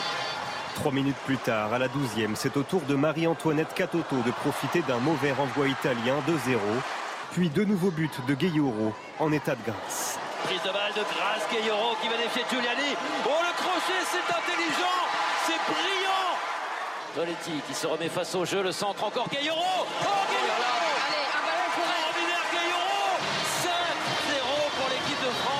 Victoire 5 buts à 1 de l'équipe de France. La 15e de suite. Superbe entrée en lice. Vous avez regardé votre programme avec Sector, montre connectée pour hommes. Sector, no limits. Midi News qui reprend sur CNews avec aujourd'hui Carbon de 16, Marc Hainaut, Céline Pina et Jean Messia. On va reprendre notre débat que nous avions sur euh, ce qui se passe à Grenoble. Alors, je recontextualise, je vous rappelle ce qui s'est passé jeudi dernier. Un jeune homme qui a été tué par un policier. Pourquoi? Parce qu'il circulait à scooter et que son passager avait une Kalachnikov était chargée, je rappelle bien, une Kalachnikov. Et donc, on a appris que Eric avait mis en place une cellule d'aide psychologique pardon, à la famille du délinquant. C'est euh, Alain Carignan, l'élu d'opposition, qui dénonce, qui se demande pourquoi d'ailleurs cette cellule d'aide psychologique a été mise en place. Marc Hainaut, on ne vous a pas encore entendu. Est-ce que ça vous choque, vous, cette euh, cellule? Oui, c'était l'ancien maire de Grenoble fait bien de s'en étonner et d'ailleurs il fait bien de nous l'apprendre parce que euh, est-ce qu'on pourrait se demander est-ce qu'une cellule psychologique a été mise en place pour les policiers qui ont quand même été visés en pleine journée par un type portant un fusil d'assaut? Moi personnellement, si une telle chose m'est arrivée qu'en plus j'aurais dû sortir mon arme pour abattre la personne qui me menaçait, ben, je me sentirais pas très bien après, je pense. Mais plus sérieusement, ce qui est incroyable avec Grenoble, c'est qu'en fait jour après jour, lorsqu'on dénonce l'extrême gauche, son idéologie, ses accords avec euh, voilà l'islamo-gauchisme, etc. Et ben en fait finalement à chaque fois on a Grenoble on a Grenoble pour nous démontrer voilà ce que c'est que l'extrême gauche au pouvoir, voilà ce que c'est que l'extrême gauche qui fait alliance avec l'islamo-gauchisme, avec la délinquance, voilà ce que c'est euh, une idéologie totalement déconnectée de la réalité, une idéologie qui va qui va vanter l'intersectionnalité des luttes, l'ultraféminisme, etc., tout en autorisant le burkini à la piscine, une, à la piscine, pardon, une extrême gauche qui va qui va être christianophobe par essence, mais qui va euh, va faire des alliances objectives avec les islamistes. Finalement, tout c'est tout ça Grenoble, c'est tout ça Éric Piolle. Euh, on a vu on a vu que les écologistes d'ailleurs, on a vu tant qu'Éric Piolle était seul, a priori, à Europe Écologie Les Verts, on s'est dit, bon, bah, c'est un courant minoritaire, etc. Le seul problème, c'est qu'aujourd'hui, il est porté aussi par Sandrine Rousseau, qui a failli battre Yannick Jadot au primaire écolo pour les élections présidentielles. Donc, en fait, c'est toute cette extrême gauche-là qui euh, sévit à Grenoble. Moi, j'ai rencontré il y a pas longtemps un militant euh, La République En Marche qui avait, euh, qui s'était fait virer du printemps républicain, qui est un mouvement laïc de gauche, pour avoir dit qu'en cas de second tour, la France insoumise Rassemblement National, eh bien, lui, il voterait Rassemblement National, il ne laisserait pas passer un insoumis. Il s'est fait virer pour avoir eu cette prise de position, mais lui, en fait, la grande différence entre lui et la majorité de ses collègues, c'est que lui, il a grandi à Grenoble et il sait ce que c'est que l'extrême gauche au pouvoir et c'est aussi pour ça qu'il a fait ce choix. Donc quelque part, c'est très malheureux pour les Grenoblois, c'est très malheureux pour les habitants de l'Isère parce que la délinquance de Grenoble, elle déborde aussi autour de la ville et elle se développe. Ce rappelé Céline avec différents faits aussi. Mais c'est aussi, ça permet aussi, voilà, c'est un laboratoire à ciel ouvert de l'extrême gauche au pouvoir. Donc euh, presque merci à eux d'exister parce qu'on voit le délire dans lequel ces gens-là veulent nous plonger. C'est en fait, si vous voulez, cette cellule psychologique, c'est en fait le, la ville en gros joue la nounou euh, euh, des, délinquants, quoi, en gros. Parce que si on fait une cellule psychologique quand on, bah, d'un type qui pour un type qui portait une Kalachnikov, ou en tout cas pour la famille euh, de celui qui le portait, je veux dire, la famille porte plainte contre la police, mais que n'a-t-elle agi en amont pour vérifier les actes et, pour surveiller ces, enfants, ou en tout cas les membres de leur famille qui, font de tels, de, tels, de tels actes criminels, parce que se balader avec une arme comme ça, c'est criminel. Mais plus globalement, si vous voulez, moi je m'étonne que euh, euh, justement on mette en place ce genre de choses pour éviter soit un, un éventuel embrasement des quartiers derrière. Mais en fait, les mêmes vous expliquent à longueur de journée que ce n'est pas la peine de parler d'insécurité parce que ce sont des phénomènes épisodiques, éparses et, qu'il n'y a pas de, je dirais, de phénomène de société. Mais s'il n'y avait pas de phénomène de société, on ne craindrait pas l'embrasement. Si on craint l'embrasement, c'est que précisément, il y a en France des irrédentismes identitaires puissants on a d'autres peuples qui sont prêts à se soulever s'ils estiment qu'injustice euh, leur a été rendue. C'est bien pour ça que la République française en est, à travers ses représentants, à caresser ces irrédentismes dans le sens du poil pour éviter euh, qu'ils ne débordent et qu'ils n'explosent. Mais le problème, c'est qu'en faisant ça, on laisse pourrir la situation. Et plus on attend, et, plus cette explosion, qui ne manquera pas de toute façon d'arriver un jour, sera brutale, violente et meurtrière. Carbon vous, vous y voyez un, avantage quand même à cette cellule psychologique. Ça peut aider à calmer les esprits. Exactement. Euh, d'abord, comme vous l'avez rappelé, il faut voir euh, d'où vient l'information. Vous l'avez dit tout à l'heure, c'est de l'opposition. Donc le premier acte qu'il faut prendre, c'est que ce n'est pas la mairie de Grenoble qui revendique la mise en place de cette cellule de soutien psychologique. Ce qui est un premier indice puissant, quelle que soit l'appréciation qu'on puisse porter sur la politique de M. Piolle, ce n'est pas lui qui clame vouloir mettre en place cette cellule de soutien psychologique. Il n'a rien fait pour s'y opposer. Non, non, seulement il n'a rien fait pour s'y opposer, mais si on en croit M. Carigno, c'est même lui qui prend l'initiative de. Mais il ne communique pas là-dessus. Ça, c'est le premier point. Le deuxième point, et c'est notre point de, divergence, je pense, c'est de dire les familles sont responsables de la délinquance de leurs enfants. Donc les familles sont inéligibles à bénéficier de quelque soutien que ce soit si leurs enfants euh, subissent les conséquences de leur délinquance. Je pense exactement l'inverse. Je pense que les enfants ne sont pas responsables de ce que font leurs parents. Je pense, que les parents ne sont pas responsables de ce que font leurs enfants. Majeurs en l'occurrence. Donc, euh, en l'occurrence, puisqu'il ne s'agit plus de la de l'éducation qu'ils ont reçue, des instructions qu'aurait dû donner le pater familias, eh bien précisément, si euh, il y a une peine et que cette peine engendre un risque politique, je pense qu'il est sage de mettre en place des mesures qui permettent d'abord rien n'interdit à une municipalité de compatir à la peine d'un père qui a perdu son fils, de frères et sœurs qui ont perdu leur frère, d'une mère qui a perdu son fils également, mais rien n'empêche non plus de le faire de façon cynique pour prévenir un débordement qui menace la paix sociale dans la ville. Mettre entre, entre, en, l'occurrence, pour juste parler des, des, des, réalités, c'est qu'il se trouve, moi j'ai travaillé longtemps dans des villes qui étaient des villes difficiles et j'étais parfois directrice de cabinet, euh, voire des fois en situation euh, d'émeute. Et ce qui est vrai, c'est que quand vous avez un décès, vous envoyez des intermédiaires, on les appelle médiateurs, vous les appelez comme vous voulez, mais vous ne laissez ni la famille de celui qui, qui, qui est mort, ni la famille de celui qui s'est fait agresser seul dans la nature. Est-ce que ce sont des cellules psychologiques? Je ne sais pas exactement ce qui, ce qui s'est passé.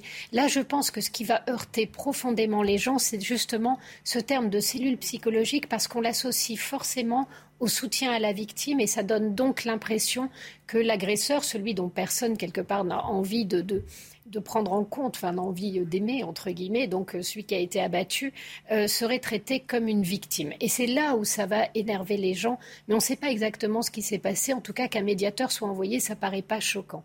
Euh, moi, je me souviens de la situation de ville qui se transforme en ville émeutière. On l'a connu, par exemple, à Villiers-le-Bel il y a quelques années. Ça a fini par des tirs à balles réelles. Il y a un commissaire qui a failli se faire lyncher. C'est des situations que tout pouvoir quel qu'il soit et de quelque obédience qu'il soit, veut éviter. Donc je pense que là, ce qui heurte profondément, c'est le fait qu'on réserve un traitement à quelqu'un qui est vu comme coupable un traitement que l'on associe à une victime. Et c'est ça qui énerve tout le monde. Mais dans l'absolu, ça ne me paraît pas complètement délirant d'essayer d'apaiser euh, la situation et d'empêcher un soulèvement des quartiers, même si par ailleurs ça dit effectivement ce que vous disiez, c'est-à-dire qu'on n'a pas affaire à d'ultra-minorités déconnectées de leur environnement social. Ça, c'est la première chose. Et puis, euh, la dernière, c'est que malgré tout, euh, le fait que ce soit dit par un opposant peut nous inciter, effectivement, comme dit M. Carbon de 16, à être prudent dans, notre analyse. Non, mais je crois qu'aucun téléspectateur normalement constitué euh, ne, verrait, non, ne, considérerait que la mise en place d'une telle cellule psychologique, quelle que soit la manière dont on l'appelle d'ailleurs, pour quelqu'un qui se baladait à scooter avec une Kalachnikov et dont le chauffeur a été tué, trouverait ça normal en fait.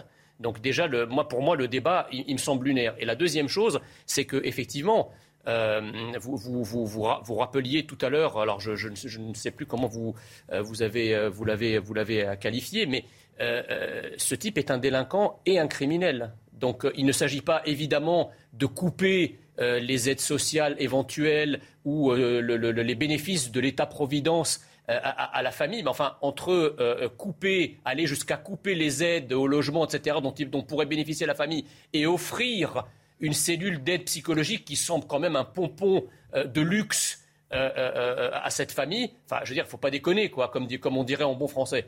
Il y a quand même des, limites à ne pas dépasser. Déjà, la France est bonne fille et bonne mère de, de, donner un certain nombre d'aides dont, d'ailleurs ces mêmes personnes ne bénéficieraient dans aucun pays au monde. Donc là, on ne parle pas de les couper, on parle, on, on, même pas discuté à, ce stade. Mais entre ça et, mettre un nouvel étage, si vous voulez, de confort et d'aide, alors même qu'ils sont euh, pris dans un acte criminel, ça paraît quand même assez sidérant d'avoir à discuter de cela. Enfin, je ne sais pas, mais je, pense que les téléspectateurs comprennent, comprennent parfaitement. Ils veulent, dans quel acte criminel sont-ils pris? Ils veulent peut-être juste bah, se balader avec une arme lourde. là, vous parlez, là, vous parlez, de celui qui s'est fait abattre. La famille est prise dans quel acte criminel? Mais c'est pas. Je, si, vous venez de dire, on est en train d'offrir une cellule de soutien psychologique à des gens qui sont pris dans un acte criminel. D'accord. Je vous demande, dans quel acte criminel sont pris les bénéficiaires de cette cellule de soutien? Dans aucun, donc ils n'en ont pas besoin. Ah bon, donc, donc ils n'en ont pas besoin? Donc vous, venez, vous venez, de revenir sur, sur mais, votre... Mais je suis ravi que vous reveniez sur votre démonstration. je ne reviens pas sur ma démonstration. Je, je, dis juste que si il faut offrir une, une cellule psychologique à, cet individu-là, mais dans ce cas-là, offrait des cellules psychologiques à tous les prisonniers enfermés pour crime, l'individu en question, à l'intérieur de, de, prison. On a pas fini, en si question, il est mort. Il a été abattu. Donc il est mort. Donc il n'y a plus de cellules de soutien psychologique. S'il vous plaît, on va laisser parler. Je voulais juste vous dire qu'il y avait peut-être un intérêt réel à approcher ce type de famille. Et ça a été très bien posé par Maître Carbon de 16. On n'a pas condamner quelqu'un au nom de sa famille ou de ses appartenances. Néanmoins, il est très important quand on essaie d'agir de savoir dans quel contexte les actes ont eu lieu. Si vous êtes par exemple euh, dans un contexte extrêmement radical et que vous finissez par passer à l'acte sur un acte terroriste, euh, le fait de bien connaître votre famille, ça peut vraiment aider à régler le problème, à remonter, à dénouer l'enquête. Là, de la même manière, le fait de connaître un petit peu l'environnement euh, de celui qui est mort permet peut-être, un, de retrouver celui qui GAFAL toujours dans la nature. Deux, de connaître un petit peu mieux la façon dont les choses se passent. Euh, et on constate malheureusement souvent que des gens qui ont des passages à l'acte violent vivent souvent dans un environnement lui-même qui est violent. Et cette connaissance des faits, elle peut toujours être intéressante, peut-être pas sur le cas euh, qui nous occupe, mais peut-être sur un cas plus tard, après. La connaissance, c'est jamais un mal. De toute façon, il y a quelque chose de fascinant en France dès qu'on parle d'insécurité, c'est qu'on se, euh, on se, on, on ne regarde que ceux qui jettent de l'huile et on en oublie qu'il y a un incendie. C'est l'accusation qui est toujours revenue quand on parlait d'Éric Zemmour, quand on parlait de, des Le Pen, quand on parlait de la droite, quand on parlait de tous les gens qui dénonçaient cette insécurité et voulaient prendre des mesures fortes. On leur a dit, on leur dit, vous jetez de l'huile sur le feu. Mais le problème, c'est pas qu'il y ait des gens qui jettent de l'huile ou pas sur le feu. Le problème, c'est qu'il y a un feu. Le problème, c'est qu'il y a un incendie qui n'a jamais été circonscrit, que personne n'a jamais songé à éteindre, et en se disant, attention, si, euh, vous si vous parlez de cet incendie, vous allez vous, vous allez le faire s'agrandir, vous allez le faire s'accroître d'un seul coup, il va devenir incontrôlable. Mais ça fait des années qu'il est incontrôlable, en fait, cet incendie. rapidement, on va passer à un autre sujet. Les, psychologues de la, de la cellule d'aide psychologique, là, quand ils vont aller euh, visiter la famille, ils seront accompagnés de policiers municipaux parce que le quartier où ils vont, à mon avis, ils sont pas très bien, très bien accueillis, donc il faut être cohérent. Si on, fait, si on met en place une cellule d'aide psychologique, il faut les faire accompagner par les flics. Bon, vous voulez bien passer à un autre sujet?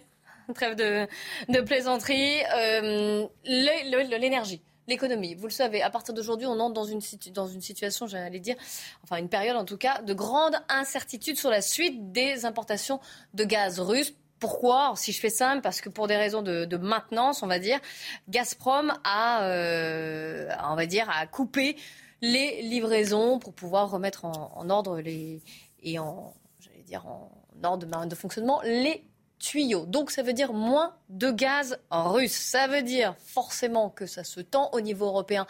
Et bien sûr pour la France, même si une situation par exemple n'est pas la même encore en Allemagne, qui est encore plus dépendante euh, des énergies russes.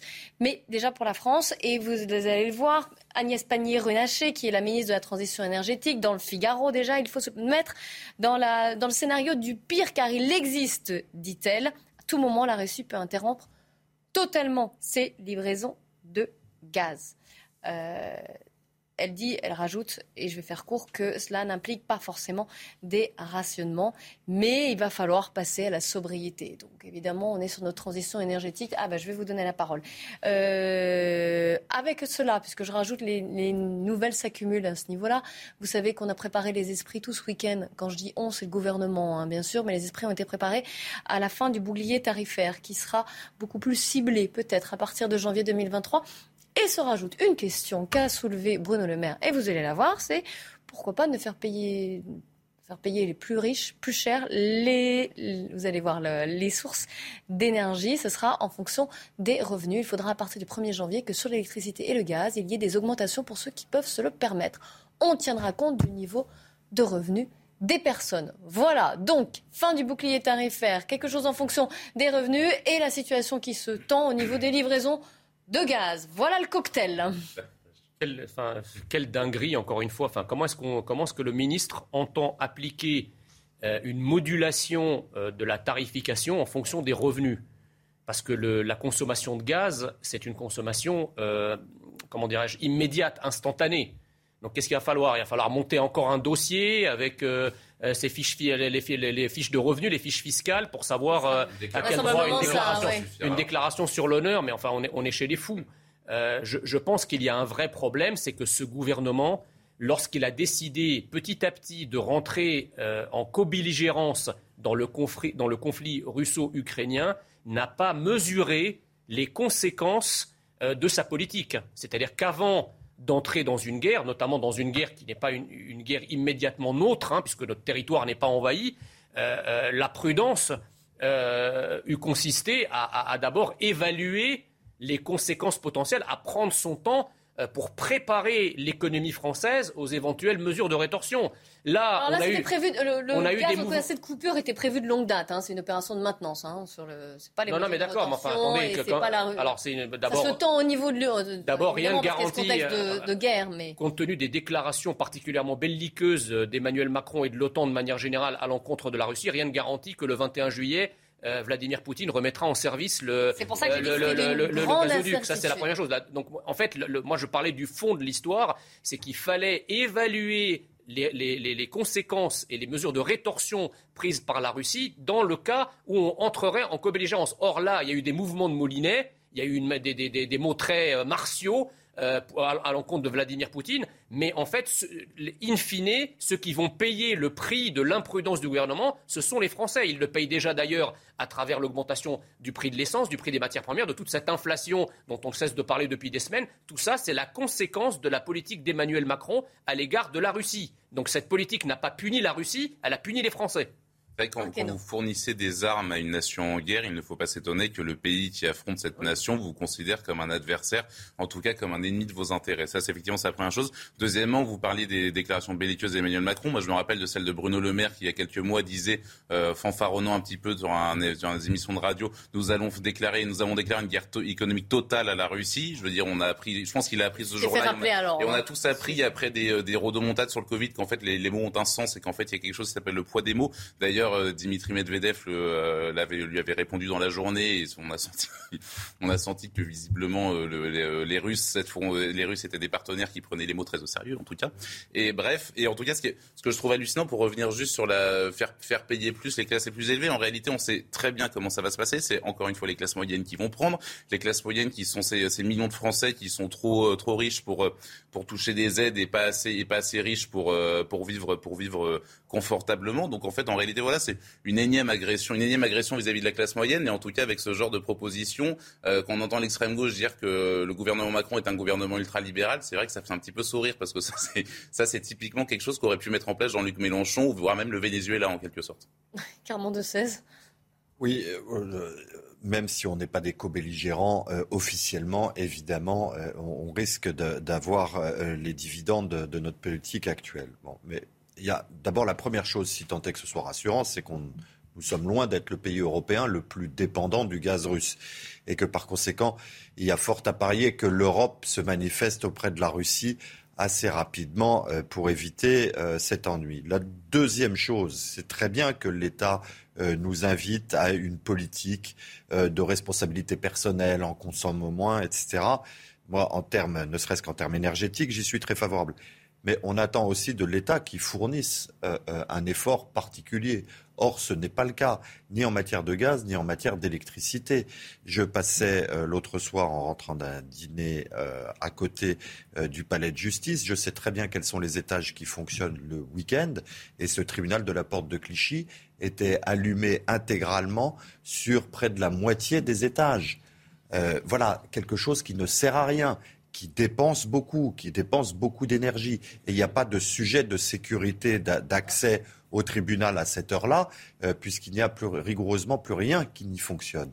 Donc, si vous voulez, ce, sujet de la maîtrise énergétique appartient aussi et largement à la responsabilité de l'État. Céline Pina. Bien sûr, et j'allais dire, euh, on, nous prépare quand même, parce que je trouve que les, mots sont quand même très très drôles, on nous prépare malgré tout à des pénuries et on nous demande finalement de changer notre manière de vivre. Et euh, on, peut enrober ça comme on veut, le message est extrêmement clair. Il a été martelé par plusieurs membres du gouvernement tout ce week-end. Tout à fait. Et en fait, ce dont on a l'impression, c'est que l'Europe se réveille et, se rend compte des limites du soft power. C'est-à-dire qu'on a cru très longtemps que les simples intérêts bien compris euh, allaient nous permettre d'échapper à toute guerre, voire à tout conflit. Et là, ce qu'on est en train de voir, c'est que quand quelqu'un est déterminé à faire la guerre, il le fait y compris si ça doit impacter ses propres intérêts. Et c'est ce que Vladimir Poutine est en train de nous montrer. Autrement dit, il est prêt à s'amputer un peu, à perdre même beaucoup pour que nous, on perde totalement ou en tout cas qu'on en rabatte. Et je crois que c'est un type d'affrontement qu'en Europe, on n'a pas l'habitude d'avoir, euh, sur lequel nos politiques sont complètement démunies, qui les euh, traumatisent complètement et qui pourtant euh, correspond à ce qu'est malheureusement parfois la politique quand on en arrive au bout du bout de la, de la négociation. Donc il va peut-être falloir aussi que nous, on apprenne à mieux connaître nos partenaires adversaires parce qu'on est marié durablement avec les Russes, on ne va pas pouvoir scier le continent en d'eux, euh, que ce sont des gens violents, brutaux, que la manière dont ils ont traité l'Ukraine n'est pas une façon. C'est assez logique aussi qu'on ait essayé de dire stop.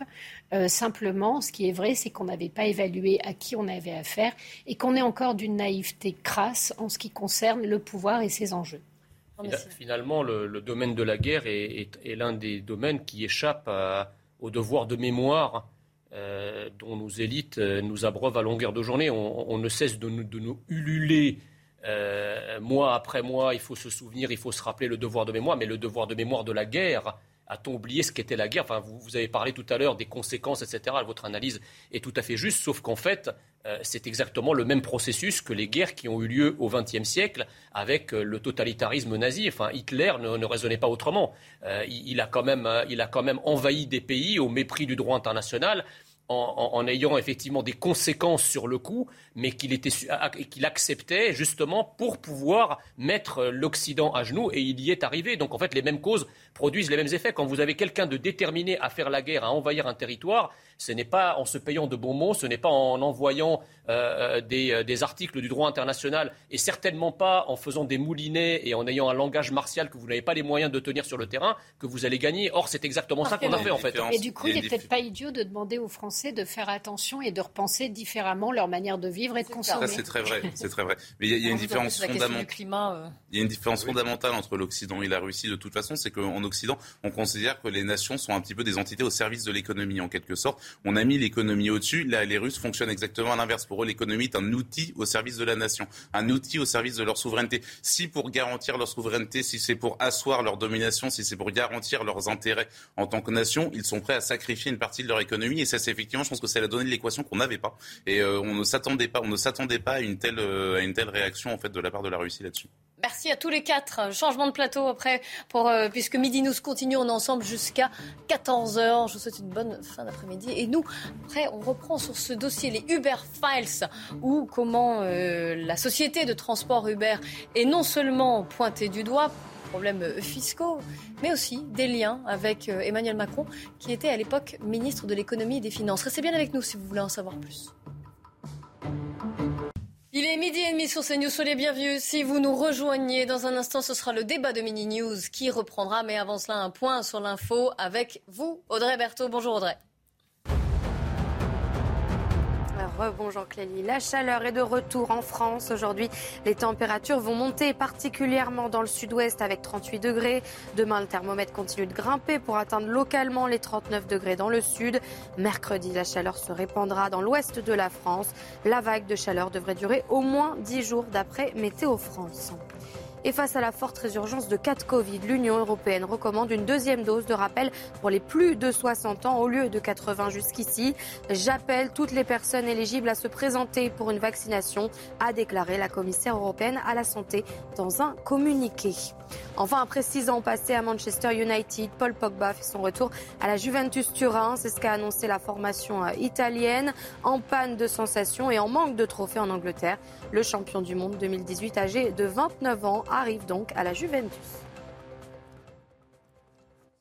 Merci beaucoup Audrey. On se retrouve tout à l'heure. Euh, Midi News qui reprend. On a changé de plateau. J'ai le plaisir d'accueillir euh, François Devoyer qui est président du Cercle Audace. Soyez le bienvenu. Rémi Carlu, journaliste à l'Incorrect. Bonjour. bienvenue. Jean-Louis Burga, Bonjour. on bien, journaliste, éditorialiste. Et Michel Taube, qui est fondateur du site Opinion Internationale. On va euh, évidemment reparler de ce qui se passe à l'Assemblée nationale aujourd'hui et savoir cette motion de censure qui est déposée par la gauche, par la NUPES, qui n'a aucune chance d'être adoptée.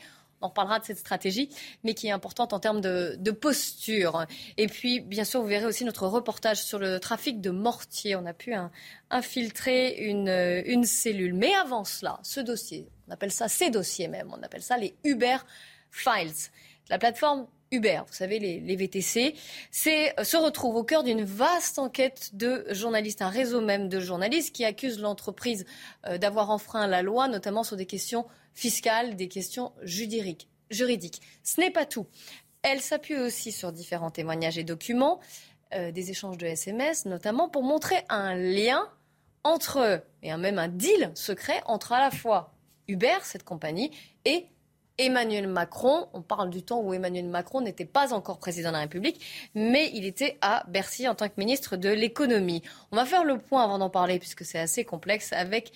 Non, on va pas faire le point. D'ailleurs, on le retrouvera un peu plus tard, je viens de l'apprendre. Mais voilà, j'espère que ça a été clair. En tout cas, les réactions politiques sur ce point-là, sur ce dernier point, sur euh, ce deal qui aurait existé entre Emmanuel Macron et euh, Hubert, suscitent beaucoup de réactions. On va écouter Philippe Martinez déjà. Il y a besoin que le président de la République s'explique, ou en tout cas euh, qu'on ait, euh, je sais pas, peut-être une enquête parlementaire. Alors sous quelle forme, je ne sais pas, mais euh, puis ça paraît, là aussi, ça paraît bizarre que dans un gouvernement, un seul homme décide à la place de tous et à l'insu de leur plein gré, comme disait quelqu'un. Alors, euh, plusieurs tweets également, et puis vous allez entendre, et je vais vous les donner, les réactions de, par exemple, Mathilde Panot, la chef de file des députés, la France Insoumise, qui euh, dénonce euh, un pillage du pays, Emmanuel Macron ayant été, selon elle, à la fois conseiller et ministre de François Hollande et lobbyiste pour une multinationale états-unienne visant à déréguler durablement le droit de travail. Fabien Roussel, le communiste, lui, il estime que cela a été fait contre toutes nos règles, tous nos acquis sociaux et contre les droits des travailleurs. Beaucoup appellent d'ailleurs euh, à une, commission d'enquête parlementaire. Et puis vous allez voir le tweet de Clémence Guettet, qui est de la France Insoumise. Elle estime que Emmanuel Macron a pactisé en secret avec le géant américain Uber pour pousser dans le sens de la dérégulation qu'il va devoir s'en expliquer. À l'autre bord, Jordan Bardella, le président du Rassemblement national, juge que le parcours d'Emmanuel Macron a une cohérence, un fil rouge. Deux points. Servir des intérêts privés, souvent étrangers, avant les intérêts nationaux. Voilà un peu ce qu'il dit sur ces réactions politiques. Est-ce qu'à votre avis, il faut qu'on aille plus loin sur ces Uber Files et qu'on demande une commission d'enquête parlementaire sur ce qui s'est passé euh, avec Emmanuel, entre Emmanuel Macron et Hubert. Je précise quand même que l'Élysée a indiqué que Emmanuel Macron avait été naturellement amené à échanger avec, avec ces entreprises engagées dans la mutation profonde, je cite, des services advenus au cours des années évoquées voilà. Je pense que la stratégie de défense de l'Elysée va être la même que pour euh, l'affaire McKinsey. Ça veut dire, ça va être rien d'illégal. C'est normal qu'un ministre. C'est normal qu'on échange. C'est normal qu'un ministre de l'économie euh, euh, discute avec des, des, des dirigeants d'entreprise, surtout des grosses entreprises. Donc, je pense pas que c'est un problème de, de l'égalité. Enfin, j'imagine, j'espère pour le président de la République et, pour, euh, et du coup à travers lui pour nos, pour nos institutions. Mais en revanche, évidemment, c'est tellement caricatural de la Startup Nation qu'a toujours voulu incarner Emmanuel Macron. Euh, vraiment, le, loup était dans la bergerie à l'époque. La bergerie, c'était euh, les socialistes, c'était la Hollandie. et vous aviez effectivement le champion de la Startup Nation d'un autre modèle économique qui était aux manettes de Bercy et qui bah, leur a fait un sacré bébé dans le dos en prenant leur place ensuite à, à l'Élysée. Mais on voit bien que là, il euh, c'est vraiment caricatural de ce que Emmanuel Macron a toujours assez clairement incarné, à savoir effectivement euh, cette nouvelle économie qui s'impose, avec juste une petite question. Il nous en a parlé dans ses derniers discours et dans la nomination d'Elisabeth Borne et du nouveau gouvernement. Où est passée la souveraineté nationale? Parce que qu'est-ce qu'apporte à la France le fait qu'un ministre de l'économie français facilite euh, l'implantation d'une société comme Uber, dont on savait déjà à l'époque que le modèle économique n'était pas sain, qui n'était même pas rentable et qui servait des, une entreprise américaine. Donc, où est la souveraineté économique de la France là-dedans? Et en quoi a-t-il servi les intérêts de la France? Qu'il ait servi les intérêts de Uber à limite, pourquoi pas un ministre de l'économie est là pour faciliter la vie des entreprises. Et en tant que ministre de l'économie, il avait surtout en vue l'intérêt de l'économie française et des concurrents, notamment d'Uber. Donc là, je trouve qu'on est vraiment dans une caricature. C'est une affaire McKinsey bis, mais qui, à mon avis, sera beaucoup plus importante parce que Uber, tout le monde connaît, tout le monde utilise des Uber euh, jusqu'à CNews. Tout le monde utilise des Uber Eats pour se commander des repas, etc. Donc, si vous voulez, Uber, c'est pas McKinsey. C'est une résonance nationale extrêmement forte qui touche, à mon avis, à tout le monde. Vous savez ce qu'il va dire Emmanuel Macron? Il a dit ce qu'il a dit dans l'affaire Benalla. Il va dire qu'il vient de me chercher. Sauf que on ne peut pas venir le chercher puisqu'il a une immunité euh, présidentielle constitutionnelle. Donc, à mon avis, ça va être difficile à, mener. Jean-Louis Burger. Pardon. Pour le moment, pour le moment, cette affaire n'a pas grand-chose à voir avec l'affaire McKinsey. McKinsey, c'est de l'argent, euh, je dirais, du contribuable qui aurait été dilapidé et qui aurait servi à des intérêts partisans. Euh, pour le moment, il n'y a pas de preuve d'un détournement d'argent, d'enrichissement, quoi que ce soit. Il y a une situation qu'on a bien connue il y a une dizaine d'années dans les grandes villes françaises. C'était une situation dans laquelle il fallait libéraliser la situation du transport privé du transport des taxis, etc. Il y a une dizaine d'années, il était quasiment impossible de trouver un taxi facilement dans Paris. Il y avait une solution, il n'y avait pas 36 euh, sociétés sur le marché, il y avait essentiellement Uber à l'époque, qui était là, il n'y avait pas d'autres concurrents d'Uber. Maintenant, il y en a d'autres, sûr. Et effectivement, Emmanuel Macron, là je suis d'accord avec vous, c'est dans sa ligne de, de libéralisation et d'éclatement du marché, de libération du marché, il est allé dans le sens d'une facilité d'ouverture de ce marché. La facilité, c'était effectivement d'ouvrir la route à Uber. Est-ce qu'il l'a fait dans les règles qui régissent euh, le travail d'un ministre? Euh, Ça, c'est la bonne question. Maintenant, il faut aussi se poser la question de savoir ce que Emmanuel Macron a fait avant. Avant Emmanuel Macron, avant d'être ministre, il était banquier. Il était banquier d'affaires. Son boulot, c'était de, euh, disons, de, faire bouger les affaires françaises. ça ne m'aurait pas étonné qu'il soit à l'intérieur d'une réflexion sur l'introduction ou sur l'arrivée de sociétés comme Uber à Paris. Il n'y avait rien de mal dans ce type de réflexion. François Devoyer, termine. Beaucoup de choses ont été dites. Euh, j'ajouterais toutefois, euh, pour moi, deux choses qui posent principalement problème. La première, c'est que euh, Emmanuel Macron vient faire du lobbying. C'est le rôle aussi mm. d'un ministre de l'économie. on ne va pas se le cacher. En revanche, il le fait avec une entreprise américaine. Donc ça, c'est la première chose gênante. Je préférerais qu'Emmanuel Macron soutienne plus régulièrement l'industrie française, les entreprises françaises. La deuxième chose, c'est le cas particulier de Uber, qui est une entreprise qui a des pratiques vraiment de margoulin, et cela depuis le début. Aux États-Unis, d'ailleurs, elles ont été très rapidement condamnées avec par exemple des systèmes de vente à perte dans plusieurs États pour éviter toute irruption de concurrence, avec bien sûr une utilisation des chauffeurs qui touche vraiment à des formes d'esclavage, avec des gens qui étaient trop peu rémunérés et n'avaient strictement aucune protection. Donc on touche à un cas particulier qui n'est pas n'importe quelle entreprise, qui est euh, le cas, et d'ailleurs c'est Uber qui a donné ce nom-là, de l'ubérisation de l'économie. Or, qu'est-ce que c'est que l'ubérisation de l'économie? C'est le capitalisme sans capital. C'est-à-dire que auparavant, il y avait d'un côté celui qui offrait un certain investissement, des machines, euh, de l'argent, des moyens, et qui embauchait des salariés. Aujourd'hui, avec Uber, il n'y a aucune prise de risque, puisque le capital, c'est le salarié lui-même qui le fournit, avec son véhicule, avec sa force de travail. Et donc le Uber se contente, c'est vraiment un système de parasite. Et ça, c'est très gênant, c'est très euh, dangereux pour la suite parce qu'on se rend compte qu'Emmanuel Macron a préféré ce type de pratique au fait, par exemple, de réformer le système des taxis. Les licences de taxi, c'était très bien, sauf qu'il s'était habitué, entre autres avec les années Mitterrand, à un certain confort. Et là, Emmanuel Macron, contrairement aux autres pays européens, au lieu d'utiliser la présence d'Uber pour mettre la pression sur les taxis, a finalement divisé les uns et les autres. Et d'ailleurs, à l'époque, il faut s'en souvenir, 2014-2016, il y a eu des violences assez graves entre les taxis et les VTC. Et plusieurs manifestations. Euh, c'est ça. Donc on se rend compte que l'esprit du en même temps, en fait, est un esprit de division. Est-ce que ça mérite, encore une fois, je repose ma question, mais une commission d'enquête parlementaire elle ne débouchera sur rien, ça fera plaisir. Oui, c'est toujours intéressant. On, va terminer le tour de table, puis je vous redonne la parole. je suis tout à fait d'accord avec ce qui vient d'être dit. En fait, c'est tout à fait, c'est un sujet qui, n'est pas légal, mais qui est politique et qui, en fait, est effectivement l'incarnation parfaite de ce que, de ce que pense Emmanuel Macron et, de, son idéologie. C'est-à-dire que beaucoup de gens nous expliquent qu'au fond, Emmanuel Macron louvoie, fait du en même temps, serre un coup la droite, un coup la gauche.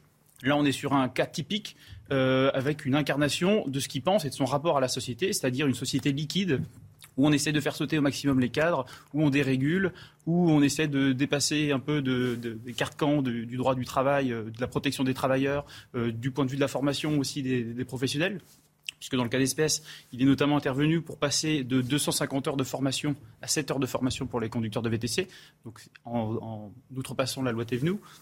Donc c'est tout à fait une incarnation parfaite, si vous voulez, de son, de son idéologie, de son rapport au monde.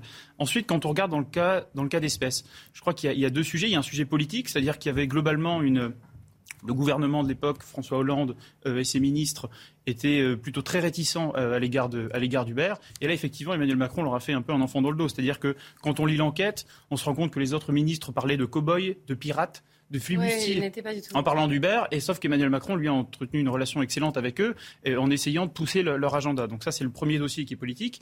Euh, et puis deuxièmement, quand on regarde dans, le cas d'espèces, Effectivement, Emmanuel Macron n'est pas un lobbyiste qui a été financé par Uber, il ne s'agit pas du tout de dire ça. Mais il y a quand même quelques questions qui, se posent. Euh, primo, le fait que euh, Bercy en fait, ait mis la main sur un dossier qui relève plutôt du ministère des Transports. Ça, c'est une vraie question. Euh, visiblement, Emmanuel Macron serait intervenu pour euh, casser un arrêté qui avait été pris à Marseille lors de manifestations. Donc là, il y a aussi un, vrai sujet. Euh, pourquoi Uber plutôt que des entreprises françaises qui auraient pu se positionner sur ce secteur Ça a été soulevé? C'est la question de la souveraineté. des rendez-vous qui n'étaient pas mis à l'agenda du ministre. Il y a des, rendez-vous qui n'étaient pas mis à l'agenda du ministre. Donc ça, c'est important. Et puis enfin, il y a des amendements et des décrets qui étaient direct, comment dire, rédigés directement par Uber et qui étaient poussé par Emmanuel Macron. On sait que ça existe, mais du point de vue d'un ministre, ce n'est pas tout à fait euh, euh, juste. Michel ne vous inquiétez pas, on va en débattre, on a le temps. À, la question euh, de, l'intérêt ou de la possibilité d'une commission d'enquête parlementaire, il y a une personne qui peut répondre très précisément à cette question, c'est Olivier Marlex. Parce qu'Olivier Marlex, qui est devenu le président du groupe DLR à l'Assemblée nationale, il a, parmi, j'ai envie de dire, ses faits de gloire, parce qu'il a dû batailler euh, longtemps pour l'obtenir, il a obtenu une commission d'enquête parlementaire sur euh, euh, la politique industrielle de la France à travers certaines ventes de notre patrimoine national, Alstom, STX et d'autres entreprises à des entreprises américaines. Et Olivier Marlex, il a essayé d'enquêter très très profondément sur savoir pourquoi la France, et en l'occurrence des ministres comme Emmanuel Macron, avaient accepté la, cession notamment euh, d'Alstom, qui était encore une fois un joyau industriel français, à General Electric, qui une entreprise américaine.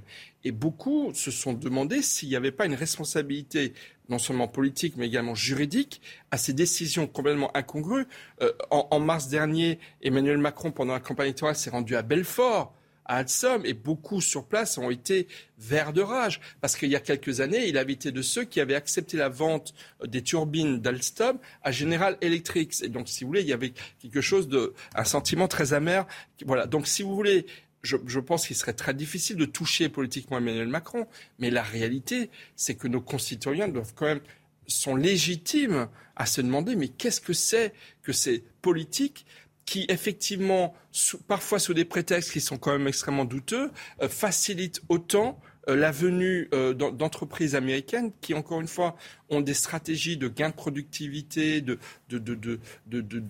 captation de nos savoir-faire qui font que, franchement, l'intérêt national, il est quand même difficile à, trouver. Et le secrétaire général de la CGT, Philippe Martinez, déplore aussi un manque de transparence vis-à-vis des Français sur ces pratiques, sur ce qui se passe, sur ce qui est... oui, mais il, a, il a raison de te poser des questions d'ailleurs, et c'est le sujet. Mais je ne sais pas si une commission d'enquête du, Sénat ou d'autre part donnera, donnera des résultats, mais on est au cœur de, tout de même de deux débats qui sont très importants pour nous tous, très importants. Premier débat, c'est la, théorie économique du président de la République qui, en fait, est, celle qui gouverne ce pays. C'est, on est sur les rails euh, installés par Emmanuel Macron euh, pour faire évoluer ce pays. Ça, c'est donc là, il y a le débat est tout de même important.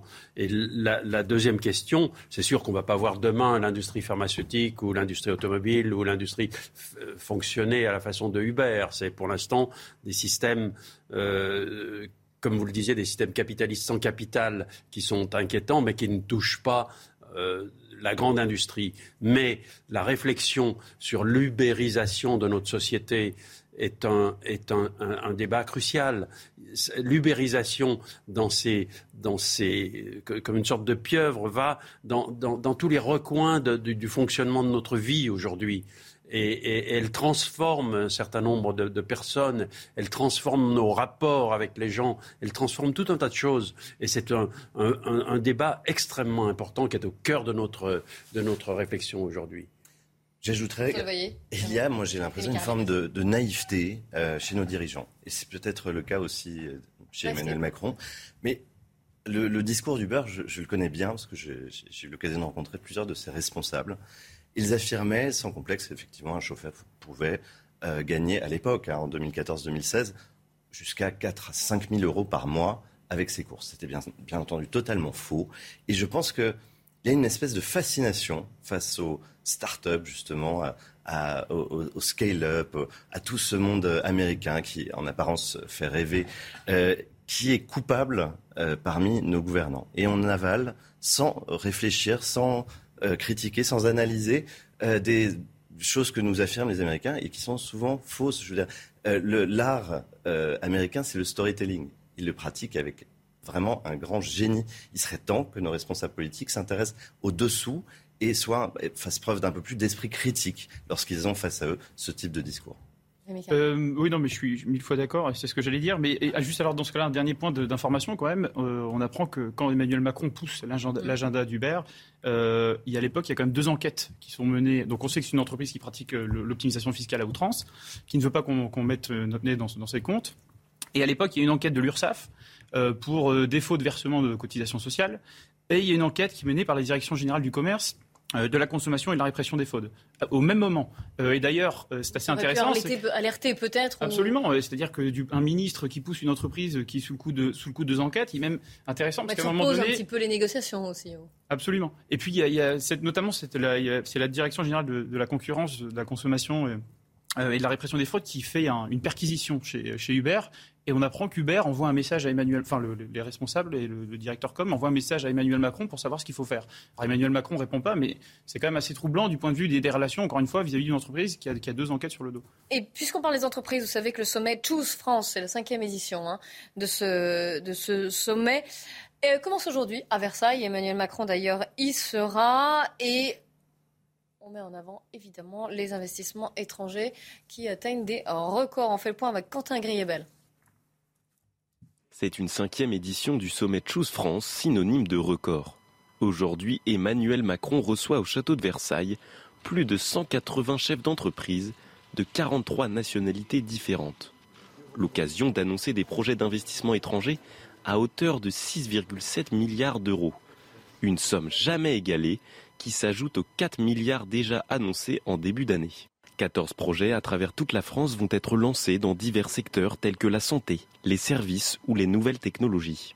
L'entreprise de logistique FedEx va ainsi ouvrir 1200 postes permanents à Roissy. L'espagnol Amadeus, spécialisé dans la réservation touristique, doit recruter 800 personnes, notamment dans les Alpes-Maritimes. Le groupe néerlandais Randstad va lui créer 7000 CDI intérimaires d'ici la fin de l'année. Des projets qui témoignent de l'attractivité de la France première destination des investissements étrangers en Europe depuis trois ans, d'après le cabinet EY devant le Royaume-Uni et l'Allemagne. Depuis le premier sommet Choose France en 2018, 80 projets ont été lancés, soit 12 milliards d'euros d'injectés dans l'économie française et 21 000 emplois créés. Et eh bien finalement, la France est attractive. Oui, elle l'est. Je veux dire, tout n'est pas noir ou blanc. Je pense que euh, dans, dans, la stratégie euh, libérale ou pseudo-libérale ou partiellement libérale euh, d'Emmanuel Macron, il y a aussi du, du, bon. Il y a le nombre des start-up françaises a aussi explosé. On est à 26 start-up françaises, licornes françaises, licornes, excusez-moi. Ces entreprises qui valent plus d'un milliard d'euros de, de, capitalisation boursière. Très ensuite, hélas. Oui, ça, c'est la, règle du, capitalisme. Et, en plus, beaucoup d'entre elles comment dire, sont plus des, services en fait qu'une véritable création d'intelligence et de, technologies innovantes qui pourraient ensuite être dupliquées ailleurs. Mais, la réalité, c'est que effectivement, la France est devenue plus attractive sur le plan des investissements. Il faut s'en réjouir. C'est bon pour la France, c'est bon pour l'emploi. Mais après, euh, c'est pas une raison pour pas pousser les efforts plus loin et préserver, encore une fois, notre patrimoine industriel qui est extrêmement, extrêmement important. Et puis l'autre chose, je veux dire sur l'ubérisation. Uber, c'est vraiment le mauvais exemple, c'est le mauvais côté de, du tout numérique, c'est le mauvais côté de ce nouveau monde dans lequel nous entrons. Euh, dans le monde de la santé aussi, il y a une numérisation de la santé avec la e-santé qui a certains avantages, mais qui a aussi des inconvénients. Donc il faut rester lucide, rien ne remplace l'économie réelle, euh, l'économie industrielle, euh, l'économie aussi humaine, et ne pas croire que le tout numérique et le tout Uber va remplacer. Vous savez, on parlait tout à l'heure des, des entreprises Uber. Uber s'est développé à un moment où vous aviez une économie réelle qui s'appelle les taxis. Et les taxis, heureusement, sont toujours là aujourd'hui. Mais le risque des conflits qu'il y a eu entre les VTC, dont Uber était le champion, et les taxis traditionnels comme G7 et d'autres, c'était un risque de disparition du modèle classique. Or, heureusement, cinq ou sept ans après, qu'est-ce que l'on voit? C'est que tout le monde se retourne vers les taxis. Pourquoi? Parce que les taxis réels, les G7 et les autres, ont un meilleur service, les chauffeurs ont un meilleur statut, donc ils sont plus heureux de travailler. Et certes, la concurrence des VTC les a amenés à améliorer leur qualité de service et, à être moins indélicats avec leurs clients. Parce que c'est une profession réglementée, leurs prix sont aussi réglementés et leurs barèmes, ils ne changent pas jusqu'à ce que l'État le décide. Simplement sur réjouissons-nous pour les investissements étrangers, c'est une excellente nouvelle, mais j'aimerais beaucoup qu'Emmanuel Macron se porte au chevet des entreprises françaises qui subissent chaque fois vous la France en entier 100 milliards d'euros de déficit commercial. Je veux dire, notre balance N'oublions pas la France. Catastrophique. Voilà. C'est pas n'oublions pas la France, mais c'est aussi n'oublions pas les Français. Moi, ce qui m'a frappé dans l'évolution des, entreprises Uber, entre guillemets, c'est qu'elles ont créé beaucoup, beaucoup de déçus. Et des déçus, en particulier chez des jeunes qui croyaient avoir découvrir un avenir. Et cet avenir, et cet avenir s'est vite assombri. Oui, puis sur la question de la protection des travailleurs, en fait, euh, car euh, en fait, on transforme, tout le monde en entrepreneur, effectivement, sans capital. Euh, et puis après, c'est, il faut faire des, faut faire des, horaires démentiels pour, pour pouvoir s'en sortir. Et effectivement, on a, on a fait croire à beaucoup de gens qu'ils allaient devenir riches en travaillant beaucoup. ça n'a pas été le cas et ils ont perdu, du point de vue de la protection des travailleurs, en tout cas, ils ont perdu. Restez bien avec nous. Autre sujet. Hein. Vous allez euh, voir comment se passe ces trafics de tirs de mortier. Vous savez qu'on est à l'approche de 14 juillet. Les feux d'artifice, ça vous parle. Ça sert aussi à d'autres choses, le tir de mortier. Restez bien avec nous sur CNews. Il est 13h. Bonjour à tous. Bienvenue si vous nous rejoignez sur l'antenne de CNews. Dans un instant, le débat reprendra pour Midi News. Mais avant cela, les infos. Audrey Berthaud.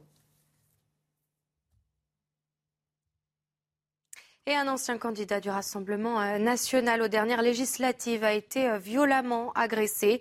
Les faits ont eu lieu dans la nuit euh, de vendredi à samedi à Bordeaux. Pierre Lecamus et son frère prenaient un verre en terrasse lorsqu'ils ont été pris à partie par une quarantaine d'individus. Les détails avec Augustin Donadieu.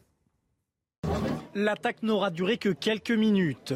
À 1h du matin samedi, Pierre Lecamus et son frère prennent un verre avec des amis sur cette terrasse de café lorsqu'ils sont pris pour cible un groupe d'une trentaine, une quarantaine de personnes qui se sont jetées sur nous précipitamment euh, de, manière extrêmement euh, agressive. Donc on a pris des coups, on a pris des, ils ont utilisé le mobilier du bar, euh, la terrasse, les chaises, les tables, les verres. Bon, on m'a éclaté un verre derrière à l'arrière du crâne. Puis ils sont repartis en se, scandant des slogans Bordeaux, Bordeaux, Antifa. Enfin c'était, c'était, c'était très ciblé en fait finalement. C'était une attaque politique. Les deux frères sont roués de coups. Pierre est touché au nez et à la mâchoire. Il se verra prescrire quatre jours d'ITT. Euh, mon frère, lui, euh, ça a été beaucoup plus important, c'est-à-dire qu'il a eu euh, dix jours d'interruption totale de travail. il a une déchirure osseuse à la main droite, un traumatisme crânien, le nez cassé, une dent cassée, des contusions sur, le, sur, sur, sur tout le visage. En fait, il a été littéralement lynché. Cet épisode ne décourage pourtant pas cet ancien candidat RN aux législatives ça ne remet aucunement en cause mon engagement politique. Je continue effectivement de croire que, le combat que je mène est le bon et, ça ce n'est pas le déferlement de violence qui, va, me faire arrêter ça. Ça, c'est une certitude. Les cadres du Rassemblement national, dont Marine Le Pen et Jordan Bardella, ont apporté leur soutien aux deux frères. L'Europe se prépare à un hiver sans gaz russe. Le gouvernement appelle les Français à la vigilance. Selon le ministre de l'économie, Bruno Le Maire, une coupure totale du gaz russe est l'hypothèse la plus probable. Et vous l'avez sûrement remarqué, la chaleur est de retour en France. Elle devrait durer au moins dix jours selon Météo France. Mais les urgences sont-elles prêtes face aux fortes chaleurs? Réponse de Christian Prudhomme, porte-parole de l'Association des médecins urgentistes de France. Écoutez. Alors les urgences aujourd'hui euh, ne sont pas prêtes du tout à faire face à, quelques euh, mouvements d'augmentation euh, du nombre de passages. Or souvent quand les gens viennent aux urgences pour un problème lié à la chaleur, il va falloir les garder en observation, les hospitaliser, en particulier les personnes les plus fragiles. Et pour cela, on n'a pas de lit. Donc surveiller une personne en pleine période de canicule sur un brancard au milieu des urgences, vous comprenez bien que ce n'est pas satisfaisant. Et voilà pour l'essentiel de l'actualité. La suite avec vous, Clélie. Merci beaucoup Audrey. Le plateau de Midi News avec aujourd'hui Rémi Carlu, François Devoyer, Jean-Louis Burga et Michel Taube. On est à l'approche du 14 juillet, peut-être que vous allez aller voir les feux d'artifice, c'est la tradition. Cela inquiète aussi les forces de l'ordre. Pourquoi? Parce que vous savez que ces tirs d'engins pyrotechniques, qui normalement sont à des buts euh, divertissement, eh bien, ils sont régulièrement détournés de leur euh, usage et ils visent les forces de l'ordre et des marchés parallèles émergent. Solène Boulan, Antoine Durand. Ouais, l'équipe, juste pour vous prévenir, on a récupéré des nouveaux mortiers ULTF. Le lot de 10 mortiers est toujours à 75 à la place de 100 balles. Sur cette boucle de la messagerie cryptée Telegram, des mortiers, fusées, bisons et fumigènes sont régulièrement proposés à la vente. Des commandes effectuées en privé par certains utilisateurs avant une livraison discrète à domicile ou en point relais. Attention, j'ai pas mal de commandes donc ça part très très vite. Des plateformes de vente clandestines sur lesquelles sont régulièrement postées des vidéos de tirs d'engins pyrotechniques visant des forces de l'ordre. Toutes les forces de l'ordre, en règle générale, subissent les tirs de mortier et connaissent des attaques euh, bah, récurrentes euh, de tirs de mortier sur les véhicules, sur les commissariats ou sur les fonctionnaires de police eux-mêmes. D'après la loi, seuls les produits de catégorie F1, F2 et F3 sont autorisés à être tirés par des particuliers. Mais les contrôles sont difficilement réalisables. Tous ces jeunes qui veulent utiliser du mortier d'artifice le trouvent en deux clics, si je puis dire, sur le net et également sur des marchés parallèles qui se sont euh, développés sur les réseaux sociaux et notamment les messageries cryptées au même titre que les stupéfiants. L'achat, l'utilisation et la vente de mortiers d'artifice de catégorie F4 constituent des délits punis de 6 mois d'emprisonnement et de 7 500 euros d'amende. Jean-Louis Burga, évidemment, ça ne nous étonne pas qu'il y ait ces marchés parallèles, ces trafics, ils font même des promotions en période de solde, ça tombe bien, ça pourrait faire sourire, sauf que les conséquences, sont, euh, elles sont graves. Hein. D'abord, c'est tout de même assez étonnant parce que si j'ai bien compris aussi, c'est un vrai trafic qui se mêle à d'autres trafics, c'est-à-dire que vous trouvez euh, euh, les revendeurs de ces mortiers qui vous proposent aussi de la drogue, qui vous proposent, c'est un, un, vrai trafic de, de, choses interdites. Euh, et là, en l'occurrence, la drogue c'est dangereux, mais ça aussi c'est très dangereux. Ce sont des, sont des instruments qui sont aussi violents. Alors la comparaison vaut ce qu'elle vaut, mais c'est aussi violent que les lanceurs de, de flashball des policiers. C'est-à-dire que euh, quelque chose reçu en, plein visage, euh, euh, ça, peut, ça peut faire beaucoup de dégâts. moi, la question que je me pose, c'est pourquoi. Enfin, bon, on, sait qu'on n'a pas de frontières, mais enfin, ces, ces engins, ils viennent bien de quelque part. Euh, c'est moins facile à, cacher que de la drogue. C'est des, engins qui sont assez importants. Euh, comment est-ce qu'on n'arrive pas à mettre la main dessus? Où sont-ils fabriqués? Par où passent-ils ça, ça, devrait être tout de même facile à trouver. Rémi Carlu? Euh, oui, non, mais c'est pas étonnant, je suis d'accord avec vous. C'est-à-dire qu'on a une économie parallèle qui se développe. On a du trafic de drogue, il y a eu des affaires de trafic de cigarettes dernièrement, là, c'est du trafic de, de tirs de mortier, de feux d'artifice. Euh, et donc, on a des. Euh, il faudrait préciser où ça se passe. où ça se passe, mon avis, c'est concentré dans certains quartiers où on sait que la police ne peut plus entrer et contester. Et tout ça s'inscrit dans un phénomène global euh, très clair, euh, à savoir d'individus qui s'en prennent de plus en plus directement aux forces de police, qui ne craignent plus euh, de, s'en prendre à la police, de les menacer, de les frapper, de les agresser. et ajoutons qu'il y a quand même politiquement là, une responsabilité de de l'extrême gauche et notamment de la NUP. On se souvient du, euh, du débat qui avait eu lieu récemment où euh, Jean-Luc Mélenchon s'en était pris aux policiers, s'en était pris au syndicat Alliance, où au fond, en fait, il y a une contestation du, monopole de, de, la violence légitime de la police, car la différence avec le flashball, c'est que quand les forces de l'ordre utilisent le flashball, elles ont légitimement le droit de l'utiliser. Alors après, on peut évidemment questionner les forces de l'ordre. On peut évidemment questionner l'usage qui en est fait.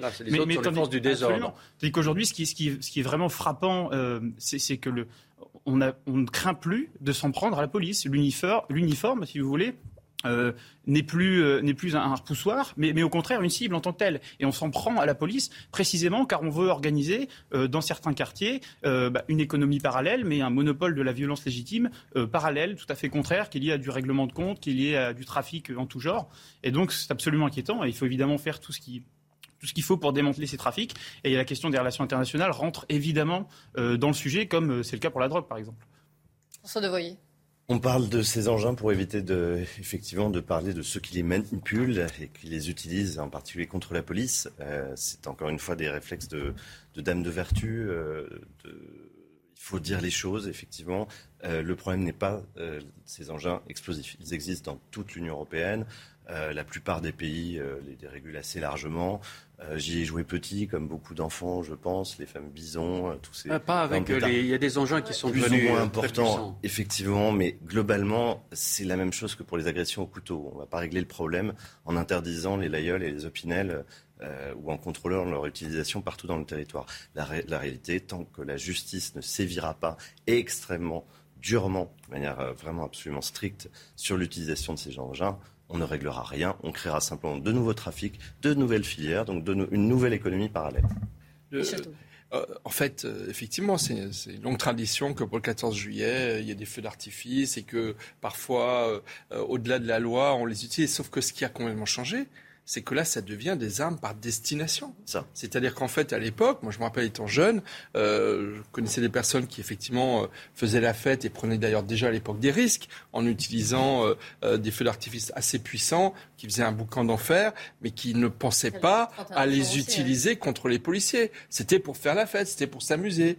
Là, ça devient des armes par destination, puisqu'en fait, ils sont utilisés pas pour n'importe quoi, pour s'en prendre euh, en fait à la police. Et puis le deuxième point, c'est que ce soit les boucles Telegram, que ce soit les sites internet, que ce soit tant que la puissance publique n'aura pas la volonté ou la possibilité de fermer euh, des sites qui vendent des matières illégales, on pourra toujours en parler éternellement, ça ne changera pas. Je sais que c'est très compliqué techniquement, je sais que c'est très compliqué de savoir qui sont derrière, etc. Mais la réalité, c'est que l'État, la puissance publique qui maîtrise, on ne pourrait pas imaginer qu'un commerçant ouvre une boutique pour vendre euh, des mortiers de, de catégorie F4 à un mineur de 15 ans tout de suite, son magasin serait fermé et il serait lourdement sanctionné. Eh ben, tant qu'il n'y aura pas une responsabilité avec possibilité d'agir pour la puissance publique, on pourra en gloser éternellement, ça ne changera pas. Et puis le dernier point que je voudrais dire, c'est que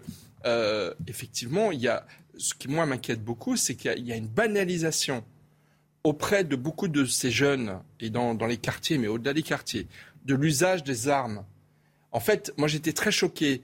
Euh, les Dalton à Lyon, dont CNews a eu le courage de parler, contrairement à d'autres médias. Les Dalton euh, à Lyon. Ils sont connus pour le rodéo sauvage. Exactement. Mais dont le leader vient de sortir un clip avec un autre rappeur et dans lequel vous avez des armes à feu extrêmement puissantes. D'ailleurs, on voit aussi dans le clip de la drogue, etc. Et qui a fait ça comme un fait de gloire comme une sorte de, de légion d'honneur à eux, leur propre légion d'honneur, c'est d'avoir des armes à feu extrêmement puissantes. Mais ça, tant qu'on le tolérera, tant qu'on laissera des millions de gens regarder ces clips qui sont des vrais appels à la violence, des vrais appels à la violence, eh ben, il ne faudra pas s'étonner que cela se multiplie. Si je puis me permettre, je ne suis pas sûr que les armes soient le problème. Encore une fois, on est dans les années 60 ou 70. La majorité des gens chassaient, enfin une bonne partie des Français chassaient.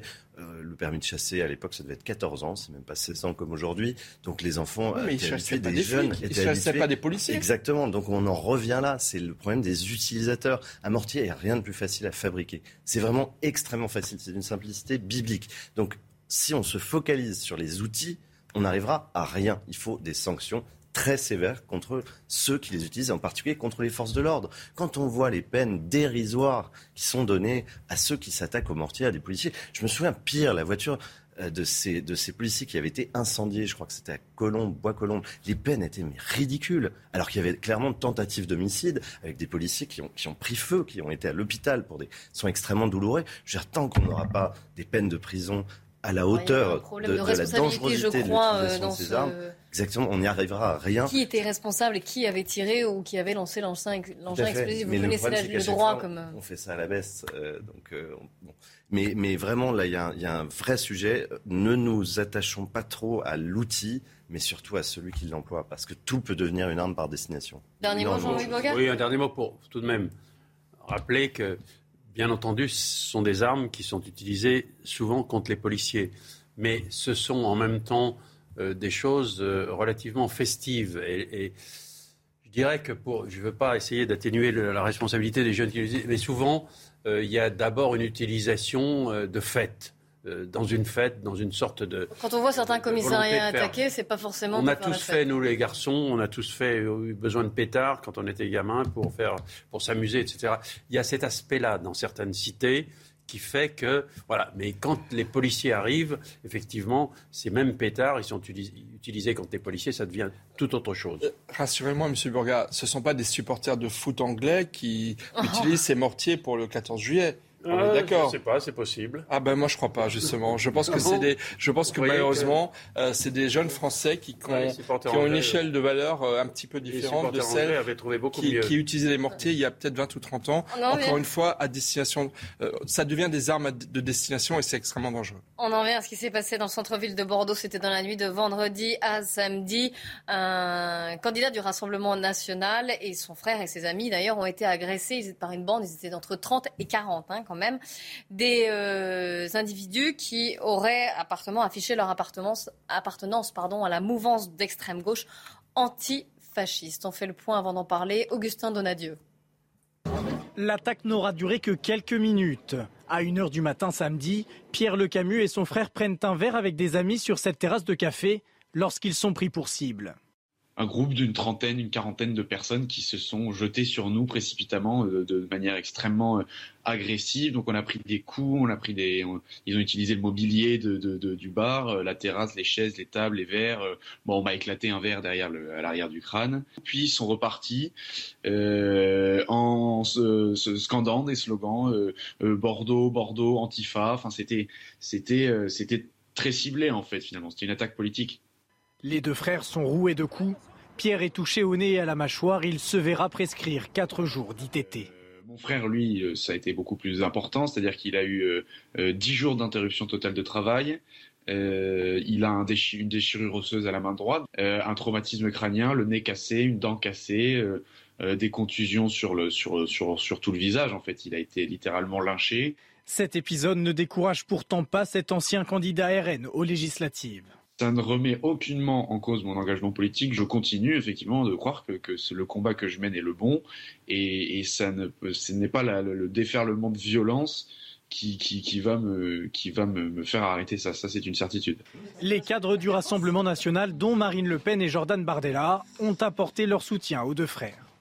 Rémi Carlu, Jean Messia, qui était à votre place d'ailleurs euh, euh, au début de cette émission, à 11h nous disait que, alors évidemment, violence à condamner, mais qu'il y avait quand même, peut-être en France, il le regrettait, il disait si la situation était, avait été inverse, c'est-à-dire que des militants d'extrême droite s'en seraient pris à des, euh, à des militants de gauche ou d'extrême gauche, on en aurait beaucoup plus parlé. C'est une évidence absolue. C'est une évidence absolue. si vous étiez d'accord. Mais... Bien sûr, oui, c'est une évidence absolue. Il y a un, deux poids deux mesures euh, qui est qui est absolument euh, absolument effrayant en fait. Et tous ceux qui ont suivi la campagne présidentielle, notamment à droite, sont, sont coutumiers de ce genre de, de genre de fête. C'est-à-dire que c'est arrivé de manière très systématique. Et vous pensez que c'est pas assez dénoncé Ben non, pas du tout. C'est pas dénoncé. Ce matin, moi, je, bêtement, je fais un tour euh, dans la presse, je regarde un petit peu ce qui a été écrit, je fais un tour sur Twitter, je regarde les réactions politiques. Il n'y a rien ou presque rien. Alors effectivement, euh, c'est logique, le, bureau politique du RN qui, réagit pour soutenir son, ancien candidat, ce qui est tout à fait naturel. Mais au-delà du, au du, Rassemblement national, quelques, quelques personnalités à droite à gauche, mais globalement, c'est le silence radio global dans les médias, encore une fois, et dans la classe politique française. Et ça, c'est absolument, c'est absolument dangereux et, euh, et absolument effrayant. Le, cas d'espèce, en plus, donc deux personnes assises à une terrasse qui se font attaquer par 40 personnes. Donc c'est l'ignominie absolue. C'est un lynchage euh, en, bonne et due forme. Et quand on voit l'état dans lequel est cet, cet ancien élu, cet ancien candidat, pardon, c'est assez terrible et qui, confine un lâchage, donc qui confine à l'intimidation politique. Au fond, on explique que la, que la, droite pousse en France et donc bah, le, la réponse de, de, de ces groupuscules d'extrême gauche, c'est de légitimer la violence et de dire en fait on va les intimider pour qu'ils ne pour qu'ils euh, pour qu'ils suspendent leur engagement politique, pour leur faire peur, pour les inciter à rentrer chez eux. Bon, bah, tous ceux qui, descendent, qui défendent la, démocratie, la bonne tenue du débat public, la confrontation des idées, devraient s'indigner de ce qui se passe et de ces antifas qui sont effectivement, c'est devenu un lieu commun de dire ça, mais qui sont effectivement les vrais fascistes. Quoi. C'est-à-dire qu'on légitime et on pratique la violence pour faire taire ses adversaires. J'ai un tout petit désaccord avec Rémi Carlu. Euh, ça arrive, hein, c'est pas grave. Pour la première fois, non, non, mais pour la première fois, il y a une résonance justement la preuve avec votre reportage. Et je pense que l'une des raisons de cette résonance, c'est que le Rassemblement national a aujourd'hui 89 députés, qu'il s'est notabilisé, qu'il s'est dédiabolisé, et donc on peut parler un peu plus facilement de ces candidats agressés. La réalité, effectivement, comme le rappelait Rémi, c'est que ces faits sont extrêmement banals. Malheureusement, les agressions par l'extrême gauche sont très très nombreuses. Euh, il y a juste une chose qu'on oublie. Tout le monde est visé. Que personne ne croit que si l'on n'est pas du Rassemblement national ou étiqueté extrême droite, euh, on ne sera jamais euh, agressé par ces antifas. Euh, c'est absolument faux. La preuve, des militants LR l'ont été à Grenoble il y a quelques semaines, quelques mois. C'était extrêmement brutal également. C'était une jeune fille qui était candidate LR à Grenoble, il me semble, qui avait été très brutalement agressée de la même façon, en pleine rue, de manière aléatoire. Moi, ce qui me choque, c'est que face à ces violences, on a un Gérald Darmanin qui a interdit les identitaires, alors sachant qu'il n'y avait pas eu de violence physique reprochée aux identitaires, et qui ne fait toujours rien face à cette extrême gauche qui brûle des voitures, qui saccage dans les manifestations. Je pense à Bernanos à l'époque avec le mortier justement, qui avait mis euh, feu à une voiture de police euh, pendant des manifestations, qui ensuite s'était retrouvé à nouveau pendant les manifestations des Gilets jaunes. Il n'était pas inquiété. Donc il y a une impunité totale vis-à-vis -vis des violences d'extrême gauche, et ça, il faut que ça change. Il y a déjà une bonne nouvelle on commence à en parler. Maintenant, il va falloir passer à la deuxième étape. Il va falloir interdire ces mouvements, ces groupuscules violents. Vous êtes d'accord? Oui, bien entendu. Euh, une violence, surtout une violence dans la rue pour des idées, c'est quelque chose de totalement inacceptable. Maintenant, ce que je dirais aussi, c'est qu'effectivement, les violences, euh, ces violences sont adressées depuis un certain temps plutôt à destination de la droite euh, par des extrémistes de gauche.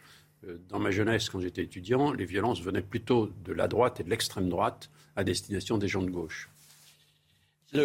comment dire euh, L'élément nouveau, c'est vrai que c'est le Rassemblement, national qui a gagné 89 euh, députés. mais ce qui est aussi nouveau, c'est qu'avec les 150 députés de la NUPS, qui ont manifestement décidé de, faire la guerre, entre guillemets, au Rassemblement national, on risque d'en revoir des, scènes comme celle-là parce que on l'a vu avec euh, même j'ai envie de dire la, une forme de violence dans le fait de déposer une motion de censure ah, avant, même, que, avant même que, la première ministre ne s'exprime.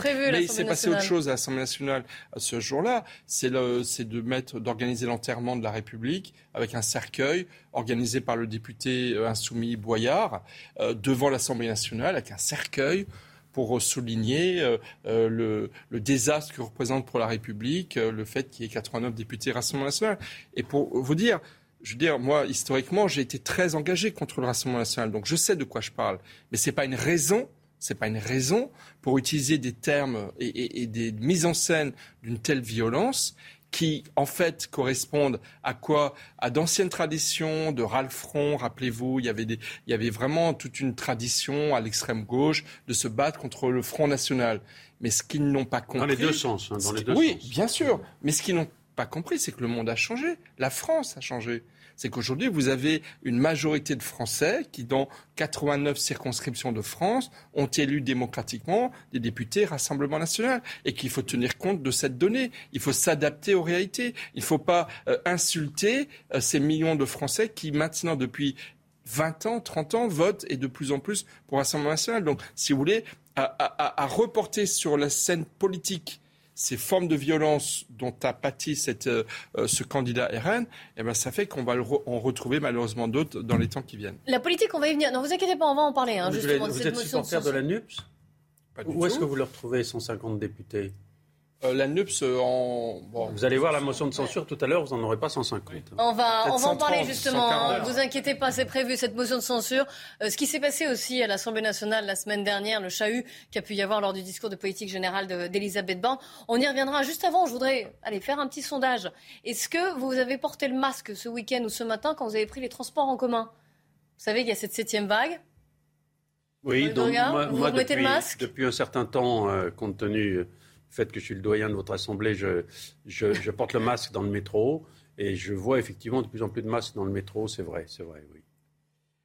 Ah, vous l'avez en main même. Alors moi, la question est délicate, euh, si vous le permettez. Moi, j'ai toujours un masque FFP2 avec moi, euh, mais parce que moi, j'ai un de mes proches, qui est mon épouse, qui est morte du Covid. Et on a passé les 150 000 décès du Covid il y a quelques jours. Et donc, si vous voulez, effectivement, pour plein de raisons personnelles et d'analyse politique, je pense que malgré les mauvaises habitudes qu'ont pris les Français. On l'a vu sur le Tour de France où on voyait que la plupart des gens n'avaient pas euh, de masque. Euh, je pense effectivement que c'est le meilleur acte de prévention. Euh, voilà. Après, chacun est responsable de ses actes. chacun est responsable de ses actes. Je vous pose la question. Pourquoi je, fais ce petit sondage Et que je m'excuse si je veux aussi euh, le couteau dans la plaie, comme on dit. Mais je vous pose cette question parce que vous avez vu le discours du gouvernement là depuis quelques jours. C'est maintenant on incite à la responsabilité des Français. Chacun selon sa situation, ce qu'il a vécu, sa fragilité aussi, peut-être son âge, est libre ou non de porter ce masque, malgré cette septième vague, malgré les chiffres, on le voit, des contaminations, malgré des, urgences ou des systèmes hospitaliers qui commencent, qui ne sont pas encore engorgés, mais qui, sont à flux tendu. Et ils incitent non pas, ils ne contraignent pas, et ils incitent à le porter. Qu'est-ce que vous pensez de ce changement, j'allais dire quand même de politique, par rapport à ce qu'on a connu il y a deux ans? Écoutez, s'il faut, euh, moi je le, moi je le, remets pas encore, euh, si je puis dire, et s'il faut le remettre, je le remettrai. J'ai jamais été contre des mesures sanitaires en tant que telles. Mais là où je suis pas d'accord avec vous, c'est qu'on ne peut pas dire que les Français qui ont retiré leur masque ont pris des mauvaises habitudes. Ils sont simplement revenus à un état normal. Il faut pas oublier que le masque est, un, est attentatoire à la sociabilité comme à peu près aucun autre dispositif. Euh, et qu'en France, pays attaché à cette sociabilité, précisément à ce, à ce lien social très, très riche, euh, très vivace, euh, c'est quelque chose d'assez de, de, terrible. Et donc, un geste de prévention en période épidémique. bien sûr, mais je suis d'accord. C'est pas, c'est pas une suspension. Mais moi, de je suis pas, je suis pas, je suis encore une fois. D'ailleurs, moi, je suis pour des masques transparents. Je trouve qu'on aurait dû multiplier les masques FFP2. Voilà, pour qu'on voit les personnes.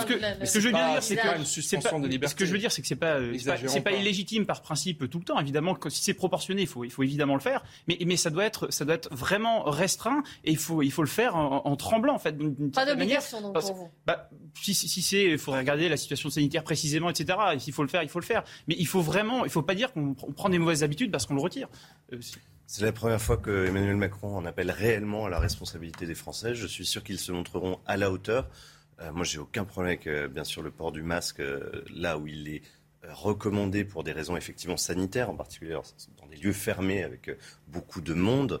En revanche, je suis un peu plus dubitatif euh, dans les lieux effectivement très ouverts, très aérés, euh, où il n'y a pas masse de personnes, donc il faut le porter avec euh, intelligence et en prenant compte, je pense que c'est peut-être quelque chose qu'il faut restaurer, une forme de courtoisie vis-à-vis de ceux qui, eux, le souhaitent parce qu'ils ont des risques réels ou parce que ça les inquiète. Donc là, peut-être réapprendre à travers cette utilisation responsable des masques une vie en communauté un peu plus saine. Allez, on va parler politique après, justement, puisqu'on parle de communauté et de dialogue. Vous allez voir, on va aller à l'Assemblée nationale pour cette motion de censure qui va être déposée cet après-midi. Une motion de censure déposée par la gauche hein, contre le gouvernement. Restez avec nous sur CNews. Il est 13h30 sur CNews. Dans un instant, nous allons reprendre notre débat de Midi News. Mais avant cela, les infos. C'est avec vous, Audrey. Le Covid menace-t-il le Tour de France? Les coureurs ont tous passé un test de détection euh, du Covid qui a donné un résultat négatif pour l'ensemble des coureurs. Les tests ont été effectués hier soir avant que les coureurs observent une journée de repos en Haute-Savoie. Emmanuel Macron, accusé d'avoir aidé Uber à s'implanter en France, il aurait œuvré en coulisses pour Uber. L'opposition hausse le ton. La gauche, le Rassemblement national, mais aussi la CGT veulent des explications. Le député LFI Alexis Corbière envisage déjà la création d'une commission d'enquête parlementaire. Enfin, cette information, le 15 novembre, le monde devrait compter 8 milliards d'humains. C'est une projection du département des affaires économiques et sociales de l'ONU publiée aujourd'hui qui prévoit également que l'Inde dépassera en 2023 la Chine en tant que pays le plus peuplé du monde. Beaucoup de choses à dire sur, cette, euh, sur ce chiffre démographique, 8 milliards d'humains et l'Inde. Euh, d'ailleurs, j'ai fait le calcul. La probabilité que le 8 milliardième soit français, elle est de 0,0003%. C'est-à-dire, il vaut mieux jouer au loto, on a plus, il y a plus de, chances de, gagner, que ce soit français. En tout cas, mais l'Inde qui dépasse la Chine, là aussi, au niveau des équilibres euh, géostratégiques ça euh, pourrait être une matière à débat. Je vous rappelle qu'autour de la table, il y a donc Rémi Carlu, François Devoyer, Jean-Louis Burga et Michel Taubon. On va parler politique, forcément, ça s'accélère un petit peu à l'Assemblée nationale. Vous savez que la gauche dépose une motion de censure contre le gouvernement Borne. Ce sera à partir de 16 heures. On le dit tout de suite, elle n'a aucune chance d'être adoptée. C'est une stratégie politique. On va en discuter d'ailleurs de cette stratégie. Je vous rappelle aussi que le Rassemblement national ainsi que LR ont choisi de ne pas voter cette motion de censure. On fait le point avec Élodie Huchard et Olivier Gangloff qui sont sur place à l'Assemblée nationale pas beaucoup de suspense autour de cette motion de censure qui n'a aucune chance d'aboutir. Elle est présentée euh, par la NUPS. C'est évidemment avant tout un acte symbolique. Mathilde Panot, la chef des députés insoumis ici à l'Assemblée, disait ceci, Madame Borne, on ne maltraite pas la démocratie impunément. Nous vous ferons donc venir de force devant le Parlement, mais même en interne. Satan, certains euh, socialistes, comme par exemple David Habib, ne souhaitent pas y prendre part, expliquant que cette motion de censure a été déposée avant même d'entendre la Première ministre et que ce ne sont pas des manières. Même son cloche du côté des Républicains, du Rassemblement Ils ne prendront pas part à cette initiative. Sébastien Chenu qui explique, je le cite, on n'est pas là pour la comédie, nous ne sommes pas missionnés pour tout casser, tout bloquer. Donc évidemment, pas de grande crainte hein, du côté du gouvernement. Mais néanmoins, Elisabeth Borne veut faire une démonstration de force. Elle a demandé au ministre qui était disponible de venir à ses côtés sur le banc pour montrer que le gouvernement est bien solidaire envers la Première ministre. On le rappelle donc, cette motion de censure qui va être discutée à partir de 16h dans l'hémicycle. Est-ce que vous pensez que c'est une bonne stratégie de la part de la NUPES de poser cette motion de, censure? Moi, je trouve qu'il y, a une sorte de. Il y a, du Trump chez, les, chez la NUPES. C'est-à-dire qu'ils. J'ai l'impression qu'ils refusent le résultat des urnes. Ils, ils sont en train de. de, de D'abord, cette motion de censure, elle était déposée avant le discours. Oui, il l'avait annoncé avant. Il l'avait annoncé avant. Ça me paraît curieux. Euh, et ensuite, euh, il y a une sorte de volonté permanente de ne pas accepter, euh, je dirais tout simplement, la discussion. on ne discute pas avec la NUPS aujourd'hui. ils disent non. on pose quelque chose sur la table, non, c'est tout. et en plus, ils ont, il y a une sorte de posture qui ressemble vraiment à ce que à ce que ce qu'a fait Donald Trump après sa, sortie du, de la Maison Blanche. Et, je trouve je, trouve que la situation de, de, M. Mélenchon assez curieuse. Il n'est plus là, il n'est plus député, mais il continue à tirer les ficelles par derrière. Je, je trouve, enfin, j'avoue euh, mon incompréhension face à leur stratégie. Michel moi, ce que je voulais d'abord, c'est que Mélenchon, c'est le Trump de gauche, mais les insoumis et une partie de la, de la NUPS, on verra, hein, euh, effectivement, s'il y a beaucoup de, de socialistes ou d'écologistes qui oseront se démarquer euh, dès le début de la, mandature de, euh, de leur noyau dur qui est les insoumis. Mais moi, je, les appelle. C'est aussi une manière pour la, pour la France insoumise de garder le, à la main, la main sur la gauche, enfin, sur le PS, sur les communistes, et sur de tenir cette, cette gauche soi-disant unie euh, mais dont elle, détient les éléments clés. Mais moi, je les appelle les bofs de gauche. Les bofs de gauche. Voilà. Là, on, a, on découvre les bofs où ils ont inventé les bofs de gauche, c'est-à-dire effectivement euh, la guerre permanente, des attaques systématiques contre le gouvernement et toutes les autres oppositions. Tout cela pour se convaincre qu'ils sont les leaders de l'opposition, mais manque de bol, ils ne le sont même pas. Parce que les insoumis, rappelez-vous Mélenchon, qui pendant des semaines et des semaines nous a dit je vais être le Premier ministre euh, de, la République, c'est nous qui allons emporter la mise, c'est nous qui avons failli être qualifiés au second tour de l'élection présidentielle, et résultat des courses, les élus Rassemblement national sont plus nombreux que les élus insoumis. Bref, qu'est-ce qu'on, ce à quoi on assiste, c'est quoi? C'est la même chose que pendant les Gilets jaunes. Pendant les Gilets jaunes, qui c'est qui a fait le plus de bruit sur la scène politique? C'était Mélenchon et les Insoumis. Ils ont récupéré le mouvement des Gilets jaunes. Résultat aux européennes en 2019, c'est le Rassemblement national qui a raflé la mise et qui, au niveau des, Français en colère, ont voté à l'extrême droite. Et eh ben, c'est exactement la même chose qui va se passer là. C'est qu'en fait, à force de faire du bruit, à vouloir faire une guerre permanente, à jouer ces bofs de gauche, et eh ben, résultat, ils préparent le travail, ils, font le travail, en fait, pour les savoir qu'ils n'ont même pas, n'ont même pas besoin de travailler. Euh, l'extrême gauche le fait pour eux. Qu'est-ce qu'ils récupèrent? Il y, a, pratiquement plus de socialistes et, les communistes, on les compte sur les doigts d'une main. Euh, moi, ce que je trouve fascinant, cette, euh, ce début de, d'assemblée, de mandature, euh, c'est la différence de stratégie précisément entre la NUP et le Rassemblement national, qui sont des deux côtés du, du, prisme, qui les deux sont accusés par certains de ne pas être républicains pour des raisons différentes. Et du côté du Rassemblement national, on a une stratégie effectivement de de responsabilité, de sérieux, de travail, de possibilité de voter certains textes qui vont dans le bon sens, etc. Et puis, euh, en face, euh, chez la NUP ou au moins chez LFI, on a ce qui vient d'être décrit, à savoir une stratégie du chahut. On veut empêcher les, on veut empêcher les gens de parler, on mène des campagnes médiatiques, on fait du happening. et donc, on a un rapport au débat démocratique qui est assez étonnant. Ça, c'est mon premier point. Ensuite, sur la question de la motion de censure, je trouve que la stratégie est un peu étonnante. Car l'idée, au fond, c'est de dire, effectivement, nous sommes le premier parti d'opposition et nous, nous déposons une motion de censure que ne votera pas le Rassemblement national, ils l'ont déjà annoncé. L'idée étant de dire, le Rassemblement national travaille avec Emmanuel Macron et nous sommes la vraie opposition. Euh, ce qui avait déjà été dénoncé avec leur petit happening, avec le, mariage. Euh, sauf que je, trouve que la NU Primo veut se racheter une virginité parce qu'ils ont dû voter pour Emmanuel Macron au second tour. Donc il y, a, une sorte d'enfumage un peu général en faisant croire qu'ils sont la première opposition alors que précisément ils ont dû voter pour Emmanuel Macron. Et puis Deuxio, je ne suis pas sûr que ça va fonctionner parce que ça va révéler au grand jour les divisions au sein de cette NUP. Il va y avoir des frondeurs. Il y a euh, le Parti communiste qui ne cesse de dire nous, nous sommes, des, élus, communistes et pas des élus NUP. Donc ça va ça risque de, il essaie de discipliner son groupe, mais en fait, ça va révéler au grand jour des fragilités et amoindrir sa position. Et Deuxio, du point de vue de la Macronie, qui n'ont pas posé de question de confiance logiquement, parce que sinon ils allaient être renversés, euh, qui pourront dire bah, finalement nous sommes présentés euh, devant les suffrages des parlementaires, puisqu'il y a eu une motion de censure, elle n'a pas été votée, nous sommes donc légitimes. Et, euh, passé, il n'y a rien à voir. Donc je trouve que la, la stratégie, même politiquement, si vous voulez, je la trouve un peu douteuse. Bancal. François Devoyer. Bah, la NUPS, c'est la gauche gâteuse. Euh, j'ai l'impression qu'on assiste à la dégénérescence. Personne pour les défendre. Hein. De cette gauche. Euh, ça me rappelle un peu les, les, les, années, euh, le début des années 80 en Union soviétique. il y avait ces, ces vieillards juste avant la perestroïka. La différence que c'est que je ne vois pas de perestroïka à gauche. La réalité, la NUPS, c'est un pot pourri qui ne tient que par un point commun, c'est le tous pourri. Donc ils sont dans une opposition euh, frontal, bac à sable, très euh, binaire. Euh, ils ont une vision très manichéenne des choses. demain, comme on disait avec l'agression des militants RN, je pense que des militants macronistes pourraient être agressés par l'extrême gauche aussi, parce qu'ils ont une espèce de manière de, voilà, de, caricaturer le monde qui les entoure qui est très étonnante. Ce qui est certain, c'est que stratégiquement, c'est catastrophique.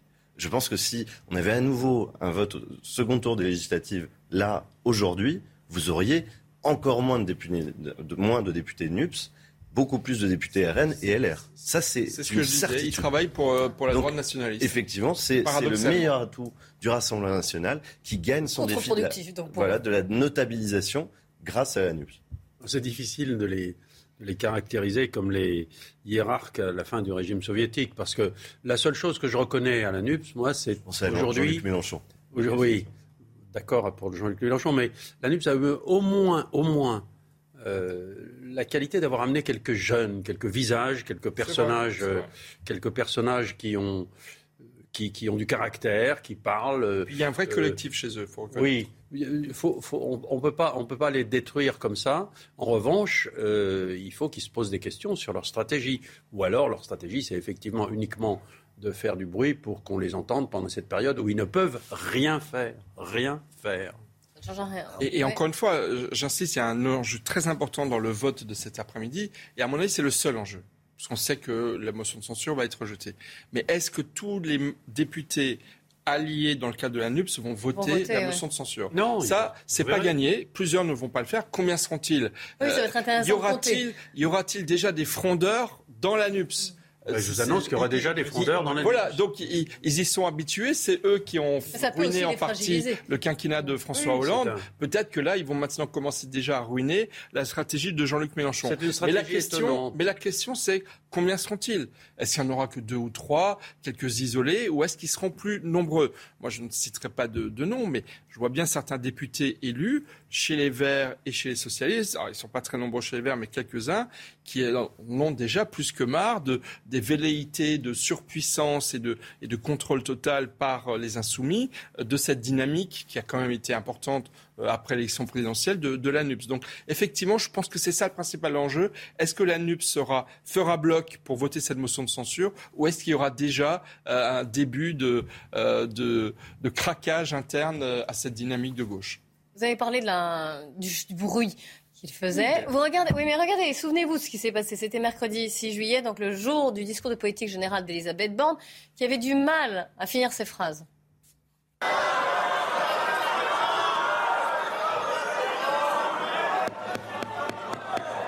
S'il vous plaît. Avec un accompagnement pour la formation. S'il vous plaît, mes chers collègues. C'est une énergie décarbonée, souveraine et compétitive.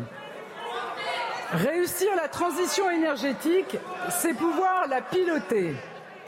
Je le disais voilà, et ce matin, enfin ce week-end même déjà, Carl Olive, qui est le député euh, de la majorité présidentielle des Yvelines, demande des sanctions contre ce comportement qu'il euh, jugé inadmissible au sein de l'hémicycle. Écoutez-le.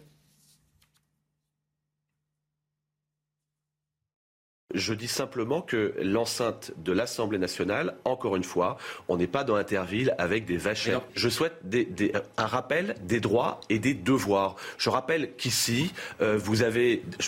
moi, le paradoxe de la situation, c'était de voir ces huissiers, ces, ces agents de l'Assemblée nationale, tout simplement exceptionnels, dans des codes vestimentaires euh, euh, incroyables. Et quand on voit le contraste avec la France insoumise, pardon, je trouve que derrière, il ne faut pas se demander pourquoi notre pays va si mal. François Devoyer. Euh, vous parliez de, gens jeunes avec un esprit collectif. Moi, je vois des, jeunes avec un corps, enfin des, vieux dans un corps de jeunes. C'est-à-dire qu'ils sont extrêmement ringards, justement. On fait du bruit dans un contexte extrêmement grave. On refuse de serrer la main à des députés qui, je le rappelle, sont élus de la nation au même titre qu'eux. Ils représentent tous les Français et non pas les électeurs du Rassemblement national. C'est le principe même de notre, de, notre euh, système démocratique. Donc en fait, ils, ils, sont ringards. Ils me rappellent une, gauche des années 60 qui aurait très mal évolué. Euh, c'était saisissant pendant le discours de, de Madame Braun, euh, Borne, excusez-moi, Madame Elisabeth Borne, François Braun et le, ministre, de la Santé. Toutes mes excuses. ce qui était, je pense que Madame Braun-Pivet, la présidente de ah, l'Assemblée nationale, va devoir muscler euh, sa fonction de présidente. Parce que pendant le discours de Mme Borne, je l'ai trouvée très passive. Et elle a peut-être été surprise, effectivement, mm. par la violence et par les, les bruits euh, venant des, des, des bancs de, des insoumis. Mais il va falloir qu'elle s'y habitue. Et je pense qu'il va falloir qu'elle muscle euh, ça, ça, l'exercice de sa présidence, faire une sorte de police des débats. Parce que, honnêtement, sinon, ce sera sans arrêt la foire d'empoigne. Donc je pense qu'elle a, déjà cet après-midi, à mon avis, elle va devoir tenir, tenir les troupes. Parce que sinon, ça va devenir euh, Mais en, deux mots, quelle, a été, quelle était la situation avant le discours de Mme Borne? Quelle était la situation après? Vous vous souvenez qu'avant qu'elle parle, tout le monde s'inquiétait de sa capacité à communiquer. Il y a eu le chahut. Et le résultat après, c'est que Mme Borne a trouvé sa personnalité. Unanimement, on a reconnu qu'elle s'était installée euh, face à ce désordre qui ne voulait strictement rien dire. Les insoumis ont reculé, Mme Borne s'est installée. Voilà le résultat de la stratégie de, de l'ANUPS. Contre-productif également encore. Euh, oui, mais je crois que très rapidement, il y a, une question de, forme et de fond. C'est-à-dire que sur la forme, il y a le, je pense qu'il y a toujours le vieil ADN euh, révolutionnaire euh, qui existe quelque part, qui fait que fondamentalement, la discussion politique est considérée comme étant par eux une perte de temps, qu'au nom de la légitimité, ils peuvent peuvent bafouer un petit peu la, légalité, faire du bruit, et le font d'autant plus qu'ils sont effectivement impuissants politiquement. C'est-à-dire que puisqu'ils peuvent rien faire, il faut faire du bruit, on transforme l'Assemblée nationale en théâtre, chacun joue son rôle, euh, il y a des marionnettes, il faut, il, faut, remplir le costume en fait et faire le job pour pouvoir ensuite communiquer. Après, ça chasse pas la question de fond, à savoir que euh, on sort d'une ère prégestionnaire des années 90-2000 où la politique, au fond, c'était une discussion sur le l'indice ou le point d'imposition. On revient à un débat vraiment politique. On a un vrai retour du politique, un retour des idéologies avec des, questions fondamentales sur la société, la civilisation, l'anthropologie. Et donc, au-delà de cette forme, cette écume, il y a quand même un débat, un débat très fort de fond qui sera mené euh, dans cette Assemblée nationale. Euh, et qui est aussi, le, si vous voulez, le, ressort de leur comportement. C'est-à-dire qu'au fond, il y a quand même une vision absolument radicale, en tout cas en rupture totale avec euh, ce que d'autres peuvent prôner. On verra comment ça se passe. Euh, je vous rappelle que la séance a lieu à partir de 16h pour cette motion de censure. On, va aller à Grenoble. Souvenez-vous ce qui s'est passé la semaine dernière, je vous le rappelle. Euh, un équipage de la BAC de Grenoble a tenté d'intercepter, on est en plein centre-ville, deux hommes qui sont sur un scooter. L'un d'entre eux est armé d'une Kalachnikov qui est chargé. Le policier ouvre le feu. Il euh, déclare que l'arme de guerre a été pointée euh, contre lui. C'est le conducteur du scooter qui est abattu. Le passager, lui, est arrivé à prendre la fuite. Et Alain Carignon, qui est l'ancien maire de Grenoble et qui est conseiller municipal d'opposition, euh, accuse le maire écologiste, donc Éric Piolle, d'avoir je cite, vous le voyez, mis en place une cellule d'aide psychologique à la famille du délinquant à la Kalachnikov tué par un policier.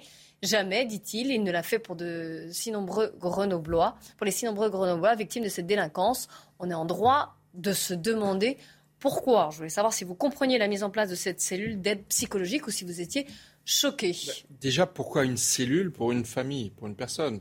Il suffit qu'ils aillent voir ou qu'on leur propose d'aller voir des psychologues s'ils en éprouvent le besoin. Les, dégâts humains sont terribles dans ce genre d'affaires. Donc, il y a la prise en compte de la situation humaine de la famille de la victime, ça je le comprends parfaitement.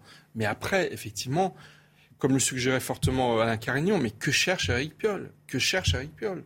Quel est l'agenda d'Eric Piolle? Eric Piolle est en train de devenir le champion euh, de effectivement de tous ceux qui s'en prennent à la police, de ceux euh, des, femmes qui veulent porter un burkini comme un symbole de liberté. Franchement, euh, quel est son agenda? Où veut-il en venir? Où veut-il en venir? Et ça, je trouve ça extrêmement grave politiquement, parce qu'effectivement, si ce genre d'initiative suscite autant de réactions, c'est parce qu'on voit bien qu'il y a un deux poids, deux mesures à Grenoble euh, entre les victimes des, agressions et des violences urbaines et ceux qui en sont les auteurs. C'est profondément inadmissible d'un point de vue politique. D'abord, une famille qui vient de perdre son fils, euh, il n'est pas question de lui refuser. Euh, une aide. Euh, non, non, mais bien sûr, quelle qu'elle soit. Il y a souvent besoin d'intermédiaires d'ailleurs aussi. Euh, oui, c'est, quelle que soit la façon dont est mort ce garçon, euh, le deuil est le même. Mais ce qui est étonnant, c'est effectivement ce que raconte Alain Carignon, à savoir qu'il y a d'autres situations où, où le maire n'a pas apporté d'aide à ses administrés. Et effectivement, la gestion de Grenoble assez étonnante dans, de nombreuses situations. Oui, qu'ajouter, effectivement, bien sûr, euh, toujours euh, très triste pour la famille. Enfin, ce conducteur n'a pas été pris en otage euh, par l'homme qui avait son bras une Kalachnikov chargée. apparemment, c'était un règlement de compte, une tentative de règlement de compte.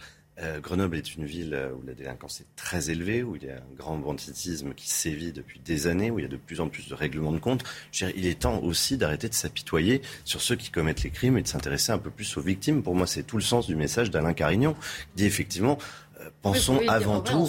C'est ça. le, but n'est pas d'aller humilier une famille qui a perdu un enfant. Bien sûr, c'est un drame. Enfin, il faut tout de même rappeler qui est le, le délinquant et qui est, qui est la, police et, comment dire, la défense de, des citoyens. Il faut se mettre enfin du côté des victimes, de ceux qui défendent le bien commun et, notre sécurité à tous. Donc euh, Piolle, il a quand même un, raisonnement vraiment très vicié. Pour moi, il a un esprit de collaboration. Je pense qu'il serait capable de littéralement tout justifier dans tous les domaines. C'est hallucinant. Il crée des parallèles très malsains. Je me souviens pour les piscines euh, entre le burkini et les seins nus. Il mélange littéralement tout. Euh, je ne comprends pas cet homme. Il y a quelque chose de psychiatrique dans ses réactions euh, qui sont euh, toujours contre, j'allais dire, un aspect un peu sain. Bah oui, effectivement, quand, quand on a des, des, burkinis dans une piscine, on peut se poser la question de, la légitimité de. Enfin, est-ce que ces femmes sont d'accord pour porter ce burkini? La plupart du temps, non, on le sait. Donc on a l'impression qu'il est toujours dans le mauvais camp. Je ne sais pas comment vous dire, mais moi j'adorerais le rencontrer pour un peu mieux comprendre ce bonhomme. avec lui. Rémi Carlus. Oui, euh, tout a été dit. En fait, c'est une énième euh, annonce, euh, une mesure de communication pour faire, j'imagine, du clientélisme sur place, ici et là, où on voit des signaux idéologiques. Euh, ce qui est scandaleux, c'est effectivement le, deux poids, deux mesures.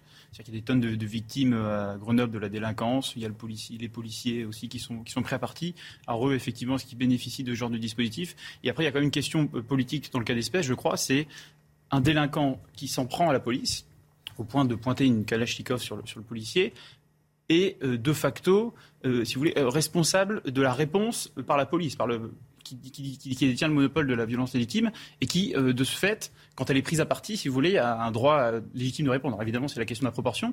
Mais toujours est-il que dans ce cas-là, est-ce que c'est au pouvoir public de, mettre en place cette cellule d'aide? Euh, Je pense que c'est une vraie question qui restera en suspens. On en débattra évidemment. Merci beaucoup à vous quatre. Mais restez avec nous puisque reportage aussi à la veille, enfin à la veille non, à quelques jours maintenant du défilé du 14 juillet. Reportage dans les coulisses du défilé aérien. C'est un reportage signé Régine Delfour. Nous sommes sur la base d'Orléans-Brissy, la base aérienne, et en ma compagnie, le capitaine Cédric qui va s'apprêter à embarquer pour le, les répétitions euh, du défilé du 14 juillet. Alors, euh, capitaine, est-ce que c'est votre la première fois que vous euh, faites ces répétitions et puis à 14 juillet? Euh, Bonjour tout d'abord. Alors, j'ai déjà effectué le défilé du 14 juillet en A400M également en 2014. Donc, non, on va dire que c'est pas la première fois, mais c'était il y a déjà quelques années, donc ça va être un peu une redécouverte quand même aujourd'hui. Quels sont les enjeux aujourd'hui pour ces répétitions? Alors aujourd'hui, c'est une répétition générale. Donc l'enjeu est exactement le même que celui du 14 juillet. Le but, c'est d'aujourd'hui de faire euh, exactement ce qu'on fera au 14 juillet. Donc, euh, on considère que l'enjeu est le même et il y a une importance tout aussi haute, si ce n'est qu'il n'y aura pas le public, mais on essaye de faire au mieux pour que ce soit l'équivalent le 14 juillet. Là, vous formez euh, un bloc de six avions. Vous êtes l'avion leader. Il y a d'autres avions, donc un avion espagnol, un avion allemand, un avion aussi belge. Voilà. Et vous êtes le leader, donc c'est quand même une, pression? Bah oui, parce que le 14 juillet en soi, même à un seul avion, c'est déjà une pression. Là aujourd'hui, on doit l'idée euh, un box qu'on appelle l'Europe de la défense, avec euh, donc six avions, deux avions français et quatre avions étrangers. Euh, donc oui, il y a une pression, il y a une pression supplémentaire de, de ce gros, ce gros box. Et dernière question, qu'est-ce que ça représente pour vous de défiler pour le 14 juillet? Ah bah, le 14 juillet, qu'on soit en l'air, au sol, ça a toujours la, même importance. Hein. C'est une grande fierté, bien sûr, de défiler le jour du 14 juillet. ce qu'on va essayer de faire, c'est, comme tous les ans, de faire en sorte que le spectacle soit magnifique pour le public. On espère qu'il sera magnifique ce spectacle. Ce sera à suivre, édition spéciale évidemment, jeudi 14 juillet pour le défilé militaire et la fête nationale.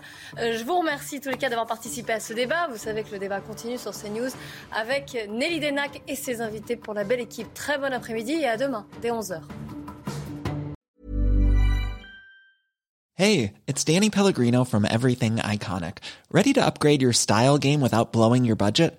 Check out Quince. They've got all the good stuff shirts and polos, activewear, and fine leather goods, all at 50 to 80% less than other high end brands. And the best part? They're all about safe, ethical, and responsible manufacturing. Get that luxury vibe without the luxury price tag. Hit up quince.com slash upgrade for free shipping and 365 day returns on your next order. That's quince.com slash upgrade.